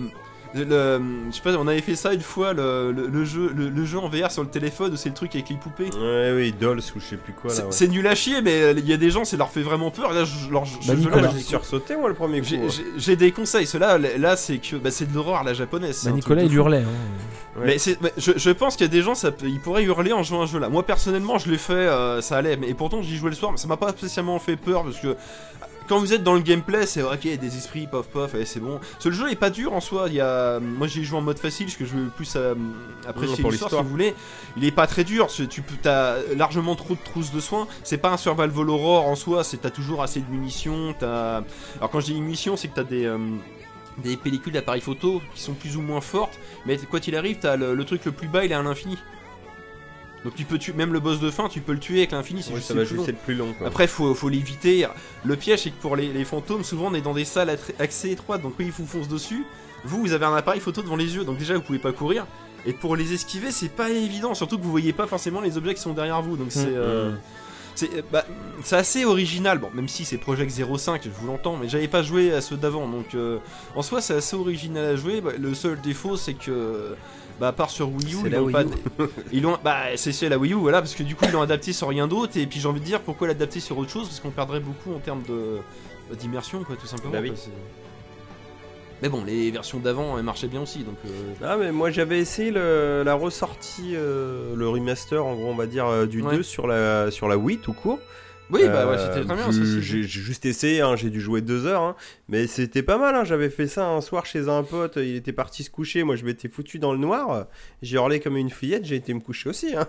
Ah non, mais ils arrivent à Ah, créer des, trucs, t'es c'est là. euh, Ah, les fantômes ils arrivent, toi, tu sais pas quoi foutre avec tes nunchuk et tout, euh, ah tu fais caca dans ton froc. Hein. Ah plein, t'as t'as des trucs assez malaisants. Et comme il y a quand même des scènes où il y a des enfants fantômes. Même si c'est, on Mhm. voit pas de trucs horribles, mais t'es là. Ah, mais pourquoi Oui, il y a des enfants fantômes? C'est- ah, Ouais, il y, a il y a quand même moyen de se faire des bons coups de stress. Hein. Ah ouais, non, mais pense c'est qu'il y a moyen, ouais. bonne expérience, franchement. c'est- Et puis bon dernier jeu, euh, bon dernier jeu pour la Wii U qui maintenant, euh, bah, je la rallumerai sur un autre un jour, mais là elle, est... elle prend une retraite bien méritée. Oui mais maintenant c'est pour un petit kiff, c'est pas parce que t'as des trucs à finir. Quoi. c'est ça exactement. Et bah, très Bah, bien. super. Donc trois jeux en zéro, mais qui sont pas forcément à zéro quoi. C'est- Et bah, félicitations. Et trois, surtout trois- deux jeux Wii U, quoi. C'est assez incroyable. Oui, c'est- c'est- J'avoue, euh, beau gosse. hein. Ah, t'as fini euh, Merde, comment ça s'appelle là, le RPG euh... Ah, Xenoblade, oui. oui. Xenoblade Chronicle. Ouais, je l'ai fini, j'en ai 150 heures, quelque chose comme ça. Bah, je l'avais fini euh, en deux... à, à un moment donné, On entre, t'a dû me le mi- dire, mais j'ai dû oublier. en- entre euh, mi-2018 et mi-2019, je jouais que à ce jeu-là. D'accord. C'est vachement con parce que Bah, s'il l'avait appelé. euh, S'il l'avait appelé Zero Blade, t'aurais pu en parler ce soir aussi. C'est clair, Ce jeu a vraiment pas grand chose. dommage. Et ben merci, merci Maxime. Et on va passer donc au sujet suivant. Ah bah sujet suivant, c'est moi qui me la pète. Très bien, ça Ah. c'est Oui. parfait. Quitte la pète, attention. Euh, non, je me la pète même pas pour ce que tu vas croire, Mathieu. En fait, euh, moi, je voulais vous parler de monter un PC en 2021. Euh, Oui. Puisque, voilà, Il y a- il y a- en plus, il y a une news qui est tombée ce matin qui m'a fait un plaisir incroyable. Donc ça rentre parfaitement dans le sujet de, dans le sujet de, de ce sujet. Euh, je- je- vraiment, je parle incroyablement bien. Euh, donc je me suis monté une tour PC euh, ce mois-ci. Oh. Elle est même finie depuis... euh, je l'ai j'ai même fermé euh, cet après-midi, complètement. Propre. Voilà. Euh, donc je suis assez euh, fier de moi. Euh, c'est la première fois que je montais un PC euh, de A à Z. J'avais jamais monté Ah, d'ordinateur. franchement, bien. hein. Moi, j'ai Voilà. jamais fait ça personnellement. je je l'ai monté en 3 heures, euh, quasiment, en un après-midi. Euh, donc voilà, fierté supplémentaire. Euh, je l'ai monté, je l'ai branché, je l'ai démarré, tout fonctionnait parfaitement. C'est vraiment, enfin, je, suis mais tellement. Alors attention pour euh, les gens qui vont écouter, qui sont des monteurs d'ordinateurs euh, professionnels qui ont monté des configs euh, de fou, il y a rien d'exceptionnel. hein. J'ai pas de water cooling, j'ai pas de machin. J'ai euh, le boîtier, une carte mère, Non, mais- une carte graphique, un, un processeur, des ventilateurs, l'alimentation, bah, truc La base, de base. hein. Non, mais très bien. Non, puis et t'as la satisfaction d'un travail bien fait, quoi. Ah, je peux te dire que ça me remplit le cœur. Deux barrettes de RAM, enfin bon, c'est vraiment un plaisir incroyable. Combien de RAM Ah, du coup, ouais. Alors, euh, du 16 coup, bah, ou je vous dire. 32? euh, je- Non, 16, 16, j'ai pris 16 Go, sachant que je peux augmenter. euh, Je peux augmenter facilement à pour commencer. 32. Non, bah, c'est- même encore maintenant, 16 gigas, c'est très très Oui, bien. en Voilà. DDR4, ça va, ça tient. Franchement, euh, Ah oui, oui, c'est euh, c'est nickel. Donc, euh, bah, du coup, pour vous faire un petit, euh, un petit truc de ce que j'ai mis dans mon ordinateur. Donc, euh, j'ai euh, comme ça pour juste les gens qui n'y connaissent rien et que ça n'intéresse pas, ça va leur péter les couilles. Mais moi, ça, je suis tellement content que voilà. Euh, en gros, donc j'ai un boîtier NZXT H510. Je vous fais tout de tête. hein. Vous pourrez regarder sur, sur internet pour ceux que ça intéresse. C'est un boîtier vraiment moyen de gamme, très très sympa, avec une vitre sur le côté, euh, avec l'alimentation qui est cachée en dessous. Donc en fait, vous n'avez pas l'alimentation et tous les câbles d'alimentation qui traînent dans le boîtier. Euh, et moi j'ai le normal un- ou le Elite? Non, pas le Elite, euh, le normal justement, parce que le Elite il est vraiment trop cher. Et euh, moi, mon boîtier, il y a une plaque dans le fond qui est rouge. Donc en fait, ça habille un peu le, le boîtier, c'est très sympa. J'ai une carte mère Aorus Elite B550, donc c'est une carte mère à peu près basique. Voilà. Je me suis pris un processeur. Euh, donc, euh, attends, parce que du coup, euh, hop là, je mets Le ton- stream son ordi. Ah, ok. Voilà, je mets le, le- le petit. Donc ça c'est mon boîtier, voilà. Mais en fait mon boîtier c'est le, boîtier, rouge. Tu, tu peux prendre, t'en as un dans les, dans les couleurs là, t'en as un, c'est, il est noir et rouge. D'accord. Et en fait, euh, Celui-là ouais, celui-là, Black Red, ouais, c'est ça. Et en fait, regarde, tu vois, c'est ça. D'accord. Il est incroyablement beau. Non, bah très bien. Oui, ouais. C'est joli, ouais. Ah, j'aime beaucoup, franchement. Alors, c'est pas le meilleur boîtier de gaming de machin. Non, non, Euh, mais c'est déjà vois- un boîtier à 80 balles, ce qui est Là- là, franchement. comme ça, tu euh, vois qu'il voulais un est- boîtier simple et efficace en même temps, donc. euh, Non, mais c'est ce que je veux dire. Tu vois qu'il est très fonctionnel. Mais il ressemble au boîtier de mon ordinateur d'ailleurs. c'est- En fait, c'est- il est, ouais, il- c'est- comme tu dis, on, on va en passer un petit moment là-dessus. Il est très fonctionnel et en fait, moi, ce que je voulais, c'est pas avoir 10 700 câbles. En fait, à la base, je voulais pas de boîtier avec euh, une vitre. Mais en fait, j'ai jamais trouvé de boîtier avec une vitre qui était euh, considéré comme euh, et silencieux et avec un bon airflow. Parce qu'en gros, c'est deux trucs qu'il faut regarder Ouais. quand tu montes un PC. C'est en gros, il faut que la circulation d'air se fasse à peu près bien et que euh, et qu'il soit, soit silencieux, le plus silencieux possible en tout cas. Euh, Mhm. Donc euh, voilà, du coup, je suis resté sur ce modèle-là. J'ai même pas encore changé les ventilateurs dedans. Donc il- je trouve qu'il fait un peu trop de bruit, mais je suis pas habitué à avoir une tour PC, donc il va falloir aussi que je me fasse Mhm. à l'idée que ça fait du bruit. hein. J'étais sur un PC portable, c'est pas la même, euh, c'est pas la même impact. Euh, donc voilà, donc euh, j'ai ce boîtier-là, j'ai un, j'ai un AMD processeur AMD euh, 5600X, donc c'est un peu le équivalent à un très bon i5 chez Intel. C'est un truc qui Mhm. dépote pas mal quand même déjà.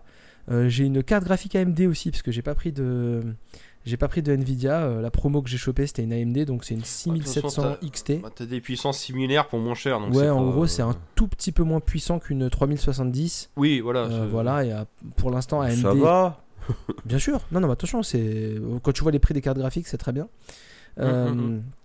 Et euh, actuellement, le truc, qui a- les gens préfèrent prendre des 3070 parce qu'en fait, AMD fait, est pas aussi bon sur le ray tracing et, euh, et a plein Nvidia fait plein d'options supplémentaires par rapport à AMD sur les cartes graphiques. Donc, euh, Oui, après, on va pas se mentir. Toi, tu veux un PC pour faire tourner des trucs, mais Moi, je veux un pas PC un pour. euh, PCiste de non, ouf, voilà. quoi. Moi, je Donc veux un déjà, PC ça pour faire bien, tourner des content. jeux qui va me durer Puis 5 même le ray tracing, enfin les jeux sur ordinateur qui utilisent le tra- tracing peuvent aussi se jouer sans ray tracing, je veux C'est dire, ça, exactement. et qui Non, sont mais- très beaux quand même déjà, je veux dire. puis, bah, en fait, pour la- c'est- je t'ai- je Moi vous ai dit- personnellement, j'ai joué et fini Cyberpunk 2077, euh, le fait qu'il n'y ait pas le RTX ça m'a pas perturbé. hein. Enfin, Et c'est- bah moi je viens, je, je viens surtout de vous dire, il gère pas aussi bien le ray tracing. Donc en fait, bah déjà s'il y en a, c'est très bien quoi. Oui, bien sûr. Oui, non mais c'est c'est ce que je veux dire, voilà, donc euh, Donc c'est j'ai option- une, enfin, c'est optionnel quoi, pour, pour le j'ai moment. une quoi, 6700 XT, je- euh, ouais une 6700 XT, j'ai euh, 16 Go de RAM, je pourrais mettre 32 et après je me suis fait un peu plaisir sur le stockage.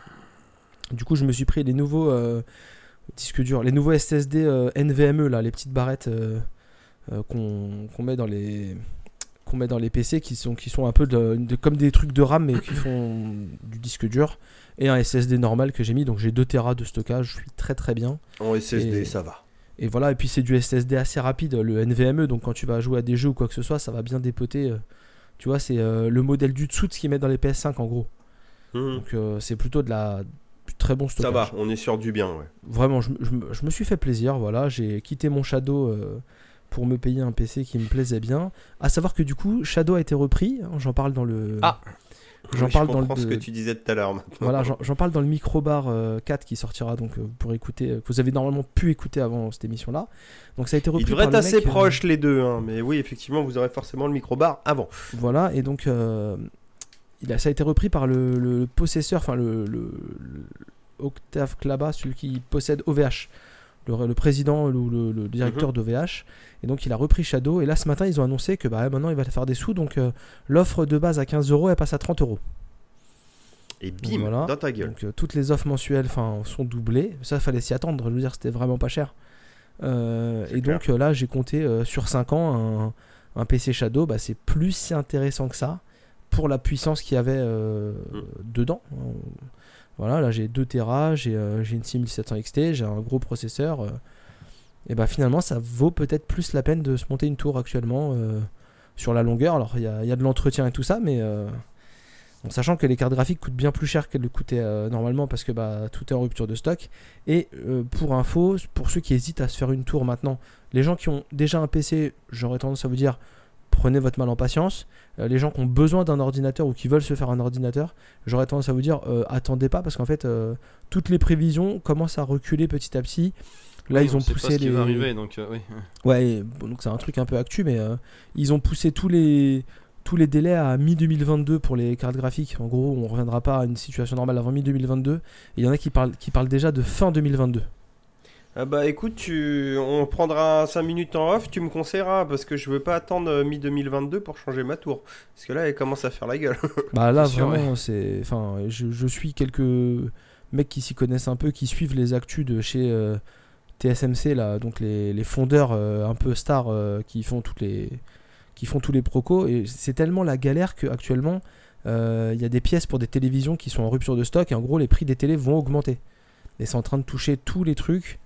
Euh, Samsung Ah ouais, euh, ne ouf. font pas de, de Galaxy Note parce qu'ils vont être galères des pièces, ils préfèrent faire des téléphones qui se vendent mieux. On est vraiment dans une phase où c'est vraiment la merde. Ouais, Donc, deux ans de euh, stand-by, quoi. Donc choper une carte graphique à un prix certes élevé, mais en même temps euh, bah, euh, en avoir une et pouvoir jouer à des jeux et, et faire du montage et faire des podcasts et voilà, faire plein de trucs sur un ordinateur, c'est pas négligeable. Donc voilà. Et pour les gens qui n'ont pas beaucoup d'argent et qui veulent un truc assez puissant, ils peuvent se prendre un, un Apple Mini M1 parce que c'est vraiment un truc qui a l'air de bien dépoter. Euh, Ok. Ouais, ouais, ouais, c'est à réfléchir pour les gens qui veulent pas jouer aux jeux vidéo, c'est ça peut être pas Ah mal. oui, c'est un ordinateur Apple, c'est ça que- Apple ouais, en fait chez Apple ils ont sorti, euh, ils- chez Apple maintenant ils fabriquent leur propre processeur. Et D'accord. donc la, la puce M1 en fait c'est euh, c'est une puce, euh, je sais plus c'est pas du X86 je sais plus quoi, mais c'est euh, en gros ils fabriquent leur processeur comme ils mettent dans les téléphones, comme ils mettent dans tout. Et donc là, ils ont fabriqué un processeur assez puissant pour euh, une première version. Et cette puce-là, en fait, ils l'ont mis euh, dans tous les, ils l'ont mis dans tous les MacBook Pro, dans les MacBook Air, dans les, dans les, Tout, dans tous les dans les. MacBook Mini, dans les iMac. Ils ont fabriqué des nouveaux iMac tout fins euh, avec cette puce-là, et ils la mettent même dans les iPad Pro. Donc maintenant, en fait, leur puce, ils la mettent dans tout. Et les gens commencent à se demander s'ils vont pas non plus la mettre dans des iPhones. Donc en gros, ton iPhone sera littéralement aussi puissant que ton ordinateur demain, ça se trouve. Donc, euh, et la, la puce M1 de chez Apple, euh, apparemment, façon, on ça- voit pas mal Le, de le pâté. téléphone il coûte le prix d'un ordinateur, donc c'est pas déconnant. Bah, sur- voilà, surtout que le voilà, exactement. et bon, alors après, là, actuellement, l'iPad Pro euh, avec la puce M1, faut compter 1200 balles. Mais Oui, t'as une hein, tablette qui vaut le, enfin, qui est aussi puissante qu'un ordi, quoi. Hmm. Donc, euh, donc voilà, donc euh, je suis très très fier de moi d'avoir monté un ordinateur. Bah ouais, C'est euh, bien, franchement, bravo. bravo. hein. et donc aujourd'hui, d'ailleurs, j'enregistre ce podcast sur le nouvel Compte ordinateur. tenu c'est du contexte, plein oui, de- c'est bien. C'est- J'ai fait plein de petits réglages avant et donc euh, j'ai déjà téléchargé plein de jeux que je pouvais plus jouer parce que j'avais plus de Shadow sur mon Bah ouais, vieux PC portable. Donc euh, je vais commencer à pouvoir rejouer sur ordinateur et ça, mais quel plaisir! Incroyable plaisir là, lancer. euh, Peut-être euh, restreamer aussi, parce que ça- bah, moi non plus, hein, j'avais trop de boulot et mon ordi qui. Laveur média ne rend plus le son. Mais ça serait bien de restreamer des trucs. Alors, moi, maintenant que j'ai un ordinateur, là, il faut que je réinstalle tout. Du coup, je suis passé. euh, je suis en train de passer tout sur OBS, donc il faut que je refasse tous mes, tous mes réglages. Oui, bah, mais je vais pouvoir restreamer enfin. de façon qu'on n'a pas streamé. Je vais pouvoir restreamer bientôt, donc voilà. J'attendais d'avoir mon ordi pour restreamer parce que j'avais aucune installation euh, correcte euh, et, et pratique. Mais là, ça y est, moi, je suis euh, pas loin de pouvoir euh, me faire plaisir. Et je tiens à dire que ce temps d'inactivité, j'en ai profité pour animer les réseaux sociaux, du coup, pour, Bien joué. pour Merci papoter et rester tout de même présent dans la vie des gens. Voilà. Pour Mm. mettre des blagues euh, quotidiennes. Putain, j'ai pas raté un jour, je suis fier de moi quand Ah ouais, même. c'est hein. vrai, c'est vrai, presque, c'est en, presque en deux mois, là, je... tous les jours. Bon, Ah, varié, bon. hein, il n'est pas toujours très drôle, mais bon. Et pas une seule fois Risitas. Ouais. Non mais c'est vrai. Et j'ai une question pour toi, Flavien. Bon, je vais Oui. pas te demander précisément, mais ça t'a coûté à peu près combien dans une fourchette de prix de monter cet ordi? Non, Pas bah, juste la en- tour. En, en gros, euh, j'ai explosé mon budget parce qu'à la base, moi, je voulais pas dépasser les 1000-1100 euros. Et euh, je suis euh, à peu près à 1300-1400 euros. Sachant que t'avais déjà clavier souris à écran du coup. Ah, moi, je parle vraiment que pour la tour. hein. Ouais voilà non mais Mhm. c'est. euh, Voilà, vraiment, la tour m'a coûté entre 1000. Ouais, m'a coûté peut-être. euh, Ouais c'est ça. plus euh, 1004, ouais, non, mais t'as un 1005. bon, oui t'as un bon tout de ça tête, reste euh, raisonnable, ouais. mais de toute façon, comme tu dis, vu que les prix ont monté. euh, En fait, Ah c'est ça, tu t'es pris 20% on va dire un truc comme en fait, ça. non, mais en fait, le même- la chance que j'ai eue, en, en gros, c'est que là, mon processeur, je l'ai payé 100 euros moins cher que ce qu'il est en vente actuellement. Et de, le prix ouais, à peu donc près ça, euh, peut-être un peu compensé. conseillé. ouais. Donc, du coup, ça m'a compensé un peu le- l'excès de la carte graphique. Et la carte graphique, je l'ai payé. Ouais, je l'ai payé quasiment 300-350 euros plus cher que ce que j'aurais bah, dû la bah, payer. Quasiment le double du prix. Tu- 300 euros plus cher que son prix, c'est ça que tu dis? Ouais, ouais, quasiment. euh, ouais, parce que la, la 6700, je crois qu'elle est à 400 et quelques et je l'ai payé 800. Ah oui. Ah ouais non mais 800 oui c'est excessif effectivement ouais. Bah, c'est excessif, c'est le prix du marché en fait. Là, les oui, 3670, non, non, mais faut c'est, la- euh, c'est ce que j'allais dire, hein, faut la trouver. Hein. les Oui, oui, c'est sûr, mais c'est- 3070, c'est excessif à elles sont normalement à un peu plus de 400 et elles sont à 900, 1000 euros. Oui, oui, oui. Donc, Et euh, t'as acheté un Windows en mode euh, clé euh, sur ouais, internet le, et t'as fait ouais, une le clé Windows boot 10 ou- m'a le Win- le Windows 10 m'a coûté 15 balles, euh, ça c'est assez Ouais, c'est bah, les clés, truc clés de boot quoi. cher. Voilà. Après moi je, je me- en fait au fin de compte quand tu commences à t'acheter des trucs et à te faire plaisir, bah en fin de compte t'achètes un truc et tu te fais bah attends, euh, je vais pas me prendre la tête. À la base, je voulais pas me prendre un boîtier à 80 balles. Et au final, je me suis dit attends, j'ai quand même des trucs qui me font kiffer dedans, donc je vais me prendre un boîtier Bah qui me c'est plaît. ça après ouais t'es Voilà, t'es après, raccord tu- avec euh, toi-même quoi. Tu Oui, prends ton, ton NVMe, tu dis j'ai que 1 Tera, bah tu te prends un SSD d'un Tera pour avoir un peu de stockage, parce que tu dis bah autant avoir un peu de stockage. Et en fin de compte, ta facture elle se gonfle. Mon alimentation, au début, j'avais pris ça, une ouais. alimentation euh, plus petite. Et en fait, euh, en discutant avec des gens, en posant des questions et tout, on m'a dit bah prends peut-être tout de suite une alimentation un peu plus grosse. Et en fait, bah elle tournera un peu moins. Bon, tu consommeras peut-être un peu plus, mais demain, si tu fais évoluer ton PC, que tu changes la carte graphique dans, problème, ouais. dans 5 ans, bah en fait, euh, la carte graphique qui, qui pompera plus, bah t'auras pas besoin de changer ton alim.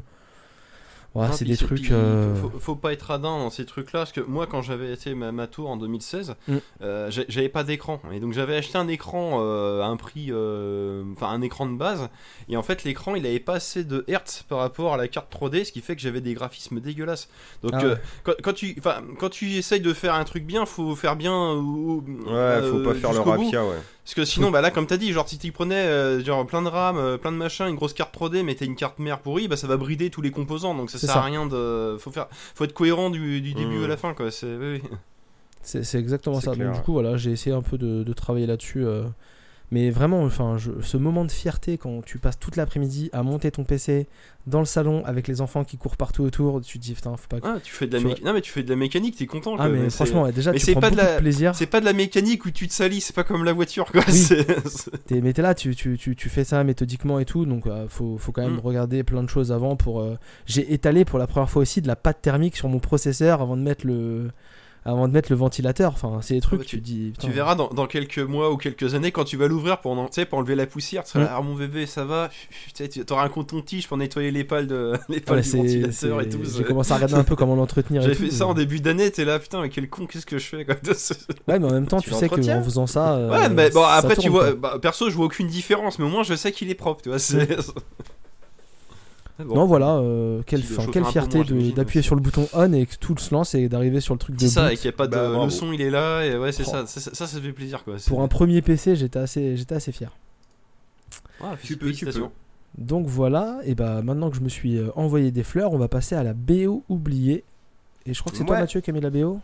Bon oui, hein, comme d'hab. hein, Ça m'intéresse parce que- On va faire euh, du, du classique, mais un peu différent. hein. Ouais. Je sais pas si même dans des vieux podcasts d'avant, j'avais passé la, la BO de La Mouche de Bon, ça me dit quelque chose. Euh, la BO, hein, je parle. Le Oui, film, oui, c'est un oui, film de David Cronenberg avec euh, Gina Davis et Jeff Goldblum sur un mec crois- qui fait des expériences de téléporta- téléportation. Euh, dans un des téléporteurs rentre avec lui une mouche et en fait il fusionne avec la mouche et au fur et à mesure du film il se transforme en, en une espèce de mouche géante mais pas vraiment une mouche non plus c'est un hybride mi-homme mi-mouche Et puis, Enfin, bref. et puis, comme tu dis, pas, pas tout de suite. Au départ, il a une apparence humaine et petit à petit, il commence à avoir des caractéristiques de la mouche ça. et tout ça. Et c'est euh, non très bien. très et bon ben là film. on va vous parler d'un second film enfin de sa suite en fait euh, La Mouche 2 euh, qui a été réalisé par je ne sais plus le, enfin Euh, le si, c'est- pas machin, Andy Wallace ou je sais pas quoi là. C'est le mec qui faisait les effets spéciaux dans le premier en fait euh, ah, de attends, mémoire on va regarder. Non, ouais, c'est oui ça. pas la page comme tu dis. Yeux Attends, bah, c'est la seule que j'ai oubliée d'ailleurs comme un connard Euh, bref, et du coup, le- la, la BO du second film, c'est un- une petite série B, hein, la suite. hein. C'est une petite suite sympa, mais c'est pas un grand film non plus. Et euh, du Chris coup, Wallace. Chris Wallace, exactement. Qui est hérité de la musique, c'est Christopher Young. Et Christopher Young, qu'est-ce qu'il Mm. nous a fait? Bah, C'est entre autres un mec qui est connu pour avoir fait la BO d'Hellraiser, qui est une euh, musique euh, très caractéristique, qui a fait pas mal de BO de Sam Raimi à partir de. Enfin, il a de pris le de relais de Spider-Man Danny 3, on va Elfman dans Ouais, Spider-Man voilà. 3 et à partir de là, il a fait Mhm. tous les autres films. Ouais, c'est vrai. Et il a fait d'autres trucs, je sais plus ce qu'a fait Christopher Young, enfin il fait de- du genre de musique orchestrale euh, super bien comme ça, la, la on BO en pareil. reparlera de- après. On, on va véri- on va réviser de- Wikipédia le, ouais, le temps euh, de lance passer les ça, musiques. la, la BO de... Ah, Jusqu'en Enfer aussi de Sam Raimi qui est une très bonne BO, enfin bref, c'est des, des chansons un peu... euh, des chansons, des, euh, des musiques un petit peu... Oui, j'ai j'ai pas de mots, j'ai pas de mots, faut- on va Ah, non, l'écouter, non, non. ça sera plus simple. Non, non, C'est euh, mais un non, petit j'ai- peu j'ai- or- orchestral avec un petit peu des petits chœurs, des trucs comme ça, un peu badant et tout quoi. Non, j'ai la fiche Wikipédia, donc moi je pourrais te dire ce qu'il a fait en fait euh, rapidement. euh. Ouais, Il vas-y, j'étais en train de taper mais j'osais pas vu que je il Par a, là, si, il- je- il a fait la musique de. Oh putain, j'ai perdu mon truc. De la mutante. Euh, il Bah voilà, c'est le même genre de délire euh, en plus visuellement. Urban Legend. euh, euh, Petit meurtre entre nous, ça c'est pas très connu, mais attends, j'ai- un truc qui m'a fait beaucoup rire, il a fait la Pluie- musique de d'enfer. Opération Espadon. Euh, Qu'on le citait l'autre jour. ouais. ouais, de Spider-Man 3 et Ghost Rider. Ah oui, Ghost Rider. Ah, quand même, hein. Euh, de Coup de foudre à Seattle d'ailleurs aussi. Et il a The fait la musique Grudge du nouveau 2. cimetière en 2019. Ah ouais, d'accord. D'ailleurs, je vois, C'est alors là c'est les titres en français, mais en 2003 il a fait la BO, euh, la, la, la BO de Le Maître du jeu et aussi du film Les Maîtres du jeu. Oui, oui, oui. Subtil. Ouais, ouais. Subtil, ouais. C'est un mec qui bosse pas mal pour Sam Raimi parce qu'il a fait donc Spider-Man 3 Mais je te dis, ouais. et il a fait Jusqu'en Enfer. Ouais, c'est ça, tu l'as dit, ouais, vous l'avez Ouais. dit. Drag Me to Excusez-moi. Hell. Euh, Non, non, bah, il a fait Intuition, de, Scott Sam bah, c'est le même genre d'ambiance. hein. Euh, voilà, donc clair, euh, la musique, c'est euh, c'est le thème principal, enfin la musique d'ouverture, Ah, il a euh, fait qui un. s'appelle. euh, Il a, La il a fait la de- musique de du film La. Mouche 2 aussi. Et il y en a une autre qui est pas mal. Bah, la BO est toute bien. Il y en a pas énormément. Vous pouvez la trouver sur YouTube. Il y a une douzaine de titres. La deuxième est pas mal, euh, comme Fly With Me, qui est, qui est bien aussi. Bon, ça, vous irez l'écouter vous-même. Euh, c'est une petite euh, musique pour le coup, 1 minute 52. Et euh, que ça soit la BO ou le film, vous pouvez vous faire un petit trip de mater les deux La Mouche. Voilà. La suite est beaucoup moins bien quand même, mais on reste sur une, une petite série B suite. très fréquentable. Oui, hein. C'est ça, Voilà. c'est un, un bon film d'horreur quoi. Oui. C'est clairement le truc, tu mets le 1 à 20h50, tu mets le 2 à 22h30, on est bon, tu vois. Euh, Oui. Mathieu, Tu vas passer une bonne soirée. p- pour info, il a aussi travaillé dans le jeu vidéo sur le film, sur le jeu pardon, The Saboteur. Ah oui, c'est vrai que j'avais vu passer ça, oui. Oui, oui. Voilà. je- Effectivement. J'avais complètement oublié. Mais voilà, donc euh, deux petites minutes de bonheur et Mais puis on tout- se tout le retrouve monde a oublié ce euh, jeu, de toute tout façon. suite après. Eh bien, à tout de suite. À tout de suite.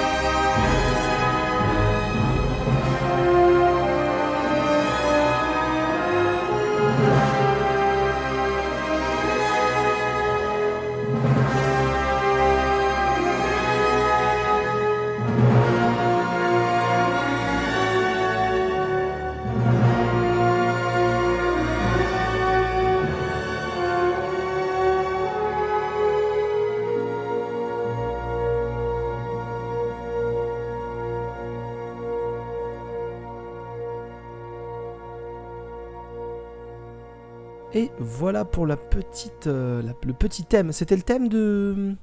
Bah, C'est ils disent thème, c'est l'ouverture surtout, mais Ouais, c'est oui. l'ouverture Ouais. du film. ouais. Ça donne le ton en tout cas de, de la composition. Euh, Et, et- et donc euh, pendant la pub, j'ai lu un peu le, le synopsis, le Ah, la pub résumé. carrément. La pub. euh, Pendant la coupure pub. euh, La coupure musicale. La pause. enfin, tu n'aurais pas relevé, tout le monde aurait compris. Hein, je te le dis franchement. euh, Ah, mais on a compris, hein, j'ai juste relevé. Voilà. euh, et donc pendant la, la pause musicale, j'ai lu le résumé de La Mouche 2 et ça m'a absolument pas donné envie. Euh, voilà. Je- J'ai envie de partager ça avec Ah bah là vous, on est clairement dans le film de monstre. Hein, c'est, Ah oui, oui, oui, mais Ah, euh, t'en as pour ton argent. du Je tout, te dis, hein. le réalisateur, oui, il non, faisait c'est- les effets spéciaux du premier. Bon, bah, il a envie de la montrer, la bébête. hein. Faut... Le problème de la bouche, un, c'est qu'on le voit qu'à la fin du film. Je veux qu'elle soit là tout le temps et voir même étude des gens. Et, ah d'accord, ok. Elle est pas là tout le temps, mais elle est plus présente. Elle arrive plus Oui. tôt dans le film, en tout cas, ouais. Oui, déjà, oui. En fait, je pense que déjà, euh, ça, le, le film aurait été. euh, Enfin, enfin, le, le film aurait peut-être mieux fonctionné s'il y avait eu. euh, Je me rappelle plus de son nom, mais l'actrice du premier, quoi. Ah, tu, le- tu la vois vite fait au début? Ah, Ah, mais, mais c'est pas, pas des elle. images du Enfin, premier. c'est pas la même actrice. Oui, c'est oui, c'est peut-être même pas elle, Bah, oui, c'est- je sais Tu, plus. tu, vo- tu vois Ah, le voilà, personnage, en gros, que euh, quand elle accouche, Oui, et oui. après ils font genre, ils font genre elle est morte, et puis bah, ils ont même pas mis elle. Oui, quoi. parce Bah, qu'elle met au monde euh, le fils de la mouche du premier, en fait, avec qui elle avait couché ça, euh, Gina Davis a, été invitée au à jouer, début sans savoir refusé. qu'il était atteint de, de sa transformation. Ouais, elle, a, elle a refusé Gina Davis. Bah, après, c'est un petit film en termes de budget. T'es sur une connerie genre 4 fois plus petit, quoi. C'est... Tu sens clairement, même au niveau de la bestiole, qu'elle est moins bien faite parce que moins d'argent. Oui, oui. Mais ça ça reste très sympa. Bonne petite série B. Non, euh, franchement, ça, si voilà. vous avez envie en tout cas de mater un truc comme ça, c'est. Non, ça passe très bien. Non, mais c'est- pas un nanar, exactement. Non, non, oui, c'est un petit film, mais c'est Un sympa. petit film sans prétention, exactement. Eh bien, parfait. Et donc, en parlant de, de nanar et de petits films, Mathieu, on va Sans continuer prétention. avec, euh, ah, la prétention, il y en a. Euh, on va continuer avec ton, ton, ton prochain sujet, Mathieu. Ah, je vais pas être méchant, j'ai maté euh, Mortal Kombat, euh, qui est la nouvelle adaptation du jeu vidéo en film, euh, qui est pas un remake hein, du film de 93 ou 94, Ouais, qui avait été fait ça, par Paul W. Sanderson, donc monsieur derrière tout ce qui est Trois Mousquetaires, Monster Hunter le film, euh, pratiquement Evil, tous euh, les 1 à scénars 6, des euh. Resident Evil et Ah bah tous au les moins scénars, une moins, bonne oui. moitié des- de la réalisation des Resident Evil quoi. Bah, 4, 4 sur 6. Ouais. Le 1 et après euh, du 4 euh, au 6. Voilà, donc C'est 4 ça, sur ouais. 6. Euh, L'ancien film était. euh, ça représentait bien le jeu, mais quand même très édulcoré en termes de violence. Et, et quand t'étais fan, t'avais des manques de perso. hein. C'est-à-dire que le film se terminait, on, on se tapait pas le boss de fin. Donc j'ai plus le nom, mais en gros, tu l'affrontais pas et tu le, le voyais vite fait au début du 2, qui est, lui par contre est une sombre Oui. merde. Alors que le premier, il y a un petit côté kiff nostalgique d'enfance. euh, Enfin, c'est- ça reste quand même toujours sympathique à regarder. Ouais, puis c'est un des premiers films d'adaptation de jeux vidéo aussi, donc t'es- on est un peu plus. C'est un peu aussi, dans le euh, voilà, bah, c'est- même époque que Street Fighter. Street Fighter est beaucoup ou plus Super second Mario, degré. ouais, ouais. Là, il est plus sérieux, mais bon, ça reste quand même euh, très divertissant. Et là, du coup, on t'a refait un film euh, qui est fait par un réalisateur euh, aust- américano-australien, Simon McCoy. Euh, je sais même pas pourquoi il est connu, mais je crois pas Il- énormément de trucs. Il est connu pour rien, il est connu pour rien. moi, je touchais du bois. hein. Franchement, je me disais, ah, Mortal Kombat, bon, déjà, c'est une série. Je suis pas hyper fan de base, j'aime bien, mais voilà, sans plus. Ça reste un jeu de baston en film, donc déjà, tu peux même pas vraiment te baser sur un scénar, hein, ça devient coton. Puis je lance ça. Puis ça commence, on est en mode euh, Japon médiéval, genre euh, peut-être un Mm. peu plus, genre 1600, truc comme ça. Et bah putain, c'était très regardable et même plutôt sympathique au début. Et ça m'a fait la blague sur la première demi-heure, on va dire. Puis d'un coup, on arrive dans. Alors, c'est pas tombé jusqu'au gentil, hein. point du nanar. Pardon, Flavien, excuse-moi, je t'ai pas entendu. Non, je, je- désolé, je disais demi-heure, t'es gentil. hein. Ouais, ouais, allez, une vingtaine de minutes. Puis d'un coup, on tombe vraiment dans le vrai Mortal Kombat. Avec euh, les grottes en studio, les décors et tout. Et... et bon, là, ça devient beaucoup plus con d'un coup. euh, mais après, ça, euh, voilà, ça, on, on est- on était là pour ça aussi. Donc ça se tape. Ça se tape plutôt bien. Il y a de la fatality, c'est gore. Et ils ont même créé un nouveau perso pour le film. J'ai oublié son nom. Mais en gros, c'est le, c'est le personnage plus ou moins principal. Je- putain, je me rappelle absolument plus du nom du mec. Qui est nul à chier. Ouais, il est pas, il est pas foufou. Il a Euh, J'ai zéro regardé ça il y a 15 charisme. jours, donc je me souviens pas de tout non plus. Il a Ouais, écoute, zéro euh, charisme. t'as t'as l'air d'avoir moins bien aimé. Moi, j'ai trouvé ça sympathique. Je m'attendais vraiment à une sombre merde. Je me suis dit, ouais, pourquoi pas, tu vois. Pareil, hein, ça ouvre à des suites, hein, c'est-à-dire qu'on n'a pas vraiment fait le. On s'est tapé contre des gars, mais on n'a pas vraiment fait le tournoi Mortal Kombat. non, attends, On pardon, non, je suis désolé. persos, genre on n'a pas vu Johnny Cage, mais on te fait bien comprendre à la fin hein, du film que ah s'il y a un 2, Johnny Cage il sera là, attention. Non mais attends, euh, là par contre je suis désolé, c'est le film qui s'appelle Mortal Kombat. Il n'y a jamais le Mortal Kombat. Ouais, il faut une fin tout nette pour te faire patienter quoi. Ouais mais du coup c'est pas... C'est même pas une introduction en fait, c'est... Eh, il va y avoir le Mortal Kombat. Ouais, et alors? Eh bah nous, on va, le f- on va vous niquer avant qu'il y ait le Mortal Kombat. Bah, enfin, attendez le Mortal Kombat du coup, enfin... Sachant que si vous gagnez le Mortal Kombat, c'est fini, du coup pourquoi ne pas attendre le Mortal Kombat? Bah, Si pour vous faire un allez 2, gagner. ça- n'a C'est Mortal Kombat 0 en fait que t'as vu. Oui, c'est ça. Ça, ça, ça, comme Star Fox avec la mablette et tout et tout. Voilà. Ça- enfin, c'est incroyablement nul à chier. Bah moi j'ai pas trouvé, j'ai préféré regarder ça que Monster Hunter. hein. Déjà Ah. il y a pas Ron Perlman qui me faisait de la peine, tu vois déjà. Ah bah moi, euh, Puis Monster Hunter, la chasse aux monstres. Bon, euh, ok, mais bon, le boss de fin, c'est la même Au merde, hein, sauf qu'on le voit Au pas du monstre- tout. au- La chasse aux monstres au singulier. Ouais, voilà, c'est un peu ça. Euh, non, je trouvais qu'on me prenait moins pour un con. Après, je te dis, c'est une franchise euh, auquel clair. je m'attache pas trop. Et j'ai trouvé que visuellement, ça envoyait quand même pas mal, quoi. C'est- il Y avait... et on a un petit peu mis les plats dans les grands, même si ça reste très con-con et que ça pisse pas loin. Ah, j'étais quand même agréablement surpris parce que je m'attendais vraiment à une très grosse merde, quoi. Du niveau de genre Street Fighter, la légende de Chun-Li ou ces conneries comme ça, quoi, tu vois. ah, moi je. je Ou pour Dead or Alive, le film. Je Oui, crois que j'ai oui, conclu. euh, Vas-y ouais. Maxime, pardon. oui, surtout Dead or Alive, oui, c'était une belle, Eric belle Roberts. surprise. Ouais. Oui. Oh oui, oula. Oui, ça d'ailleurs, c'est pas faux ça. Moi je crois que j'ai conclu ma critique dans, dans Microbar en disant euh, euh, préférer regarder euh, celui avec Christophe Lambert. Ah bah, Ouais, c'est un autre délire. Ouais, mais en fait, euh, parce que là, euh, enfin, euh, au niveau des effets spéciaux, euh, franchement, il n'y a pas grand chose à dire, c'est c'est propre. Enfin, il y a du budget, hein, très clairement. Euh, Enfin, les, il y a, il y a un casting, euh, il y a un casting qui est présent, il y a plein de personnages, mais souvent, t'as l'impression que bah il faut mettre du personnage pour dire, hey, on est dans le truc de Mortal Kombat, il y a machin, il y a bidule, il y a truc. Hmm. Euh, Ah oui, il y a des sbires qui se rajoutent un peu comme ça juste pour se faire défoncer. oui. Ouais, qui apparaissent ouais, vraiment euh, pour. euh, Tiens, toi, va te taper contre lui et toi, va te taper. Le personnage principal, il est mais nul à chier. Il est nul à chier. c'est dommage, ouais. ouais. Sonia Blade, elle est nulle à chier. D'ailleurs, Sonia Blade, c'est l'actrice qui jouait la femme de Jason Statham dans On au trouble. Enfin, l'ex-femme de Jason Statham, la blonde. Ah oui, d'accord. C'est ouais. le truc qui m'a fait rigoler. Mégalodon. Voilà. Euh, voilà, après, enfin, le film est pas horrible, mais en fait, il. Non, il y a même plein de petites punchlines qui marchent pas trop mal, hein, moi j'ai trouvé. hein.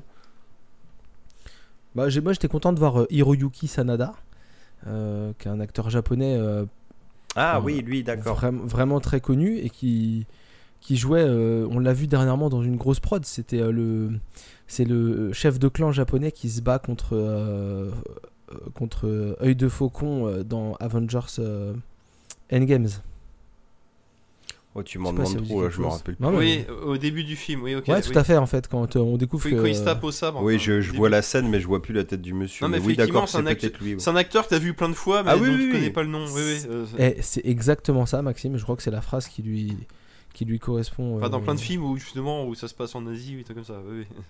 ah c'est dans Endgame ou dans Infinity War ça se trouve je confonds hein. Non, c'est dans Endgame, c'est justement ce C'est dans ouais, euh, Infinity Ward, suite il à est la pas dedans. disparition de sa... suite, à... suite à la disparition de sa famille, il, a... il est devenu fou. Il et prend puis part au il- truc, ouais. Il fait des trucs sales, quoi. Ouais, ouais.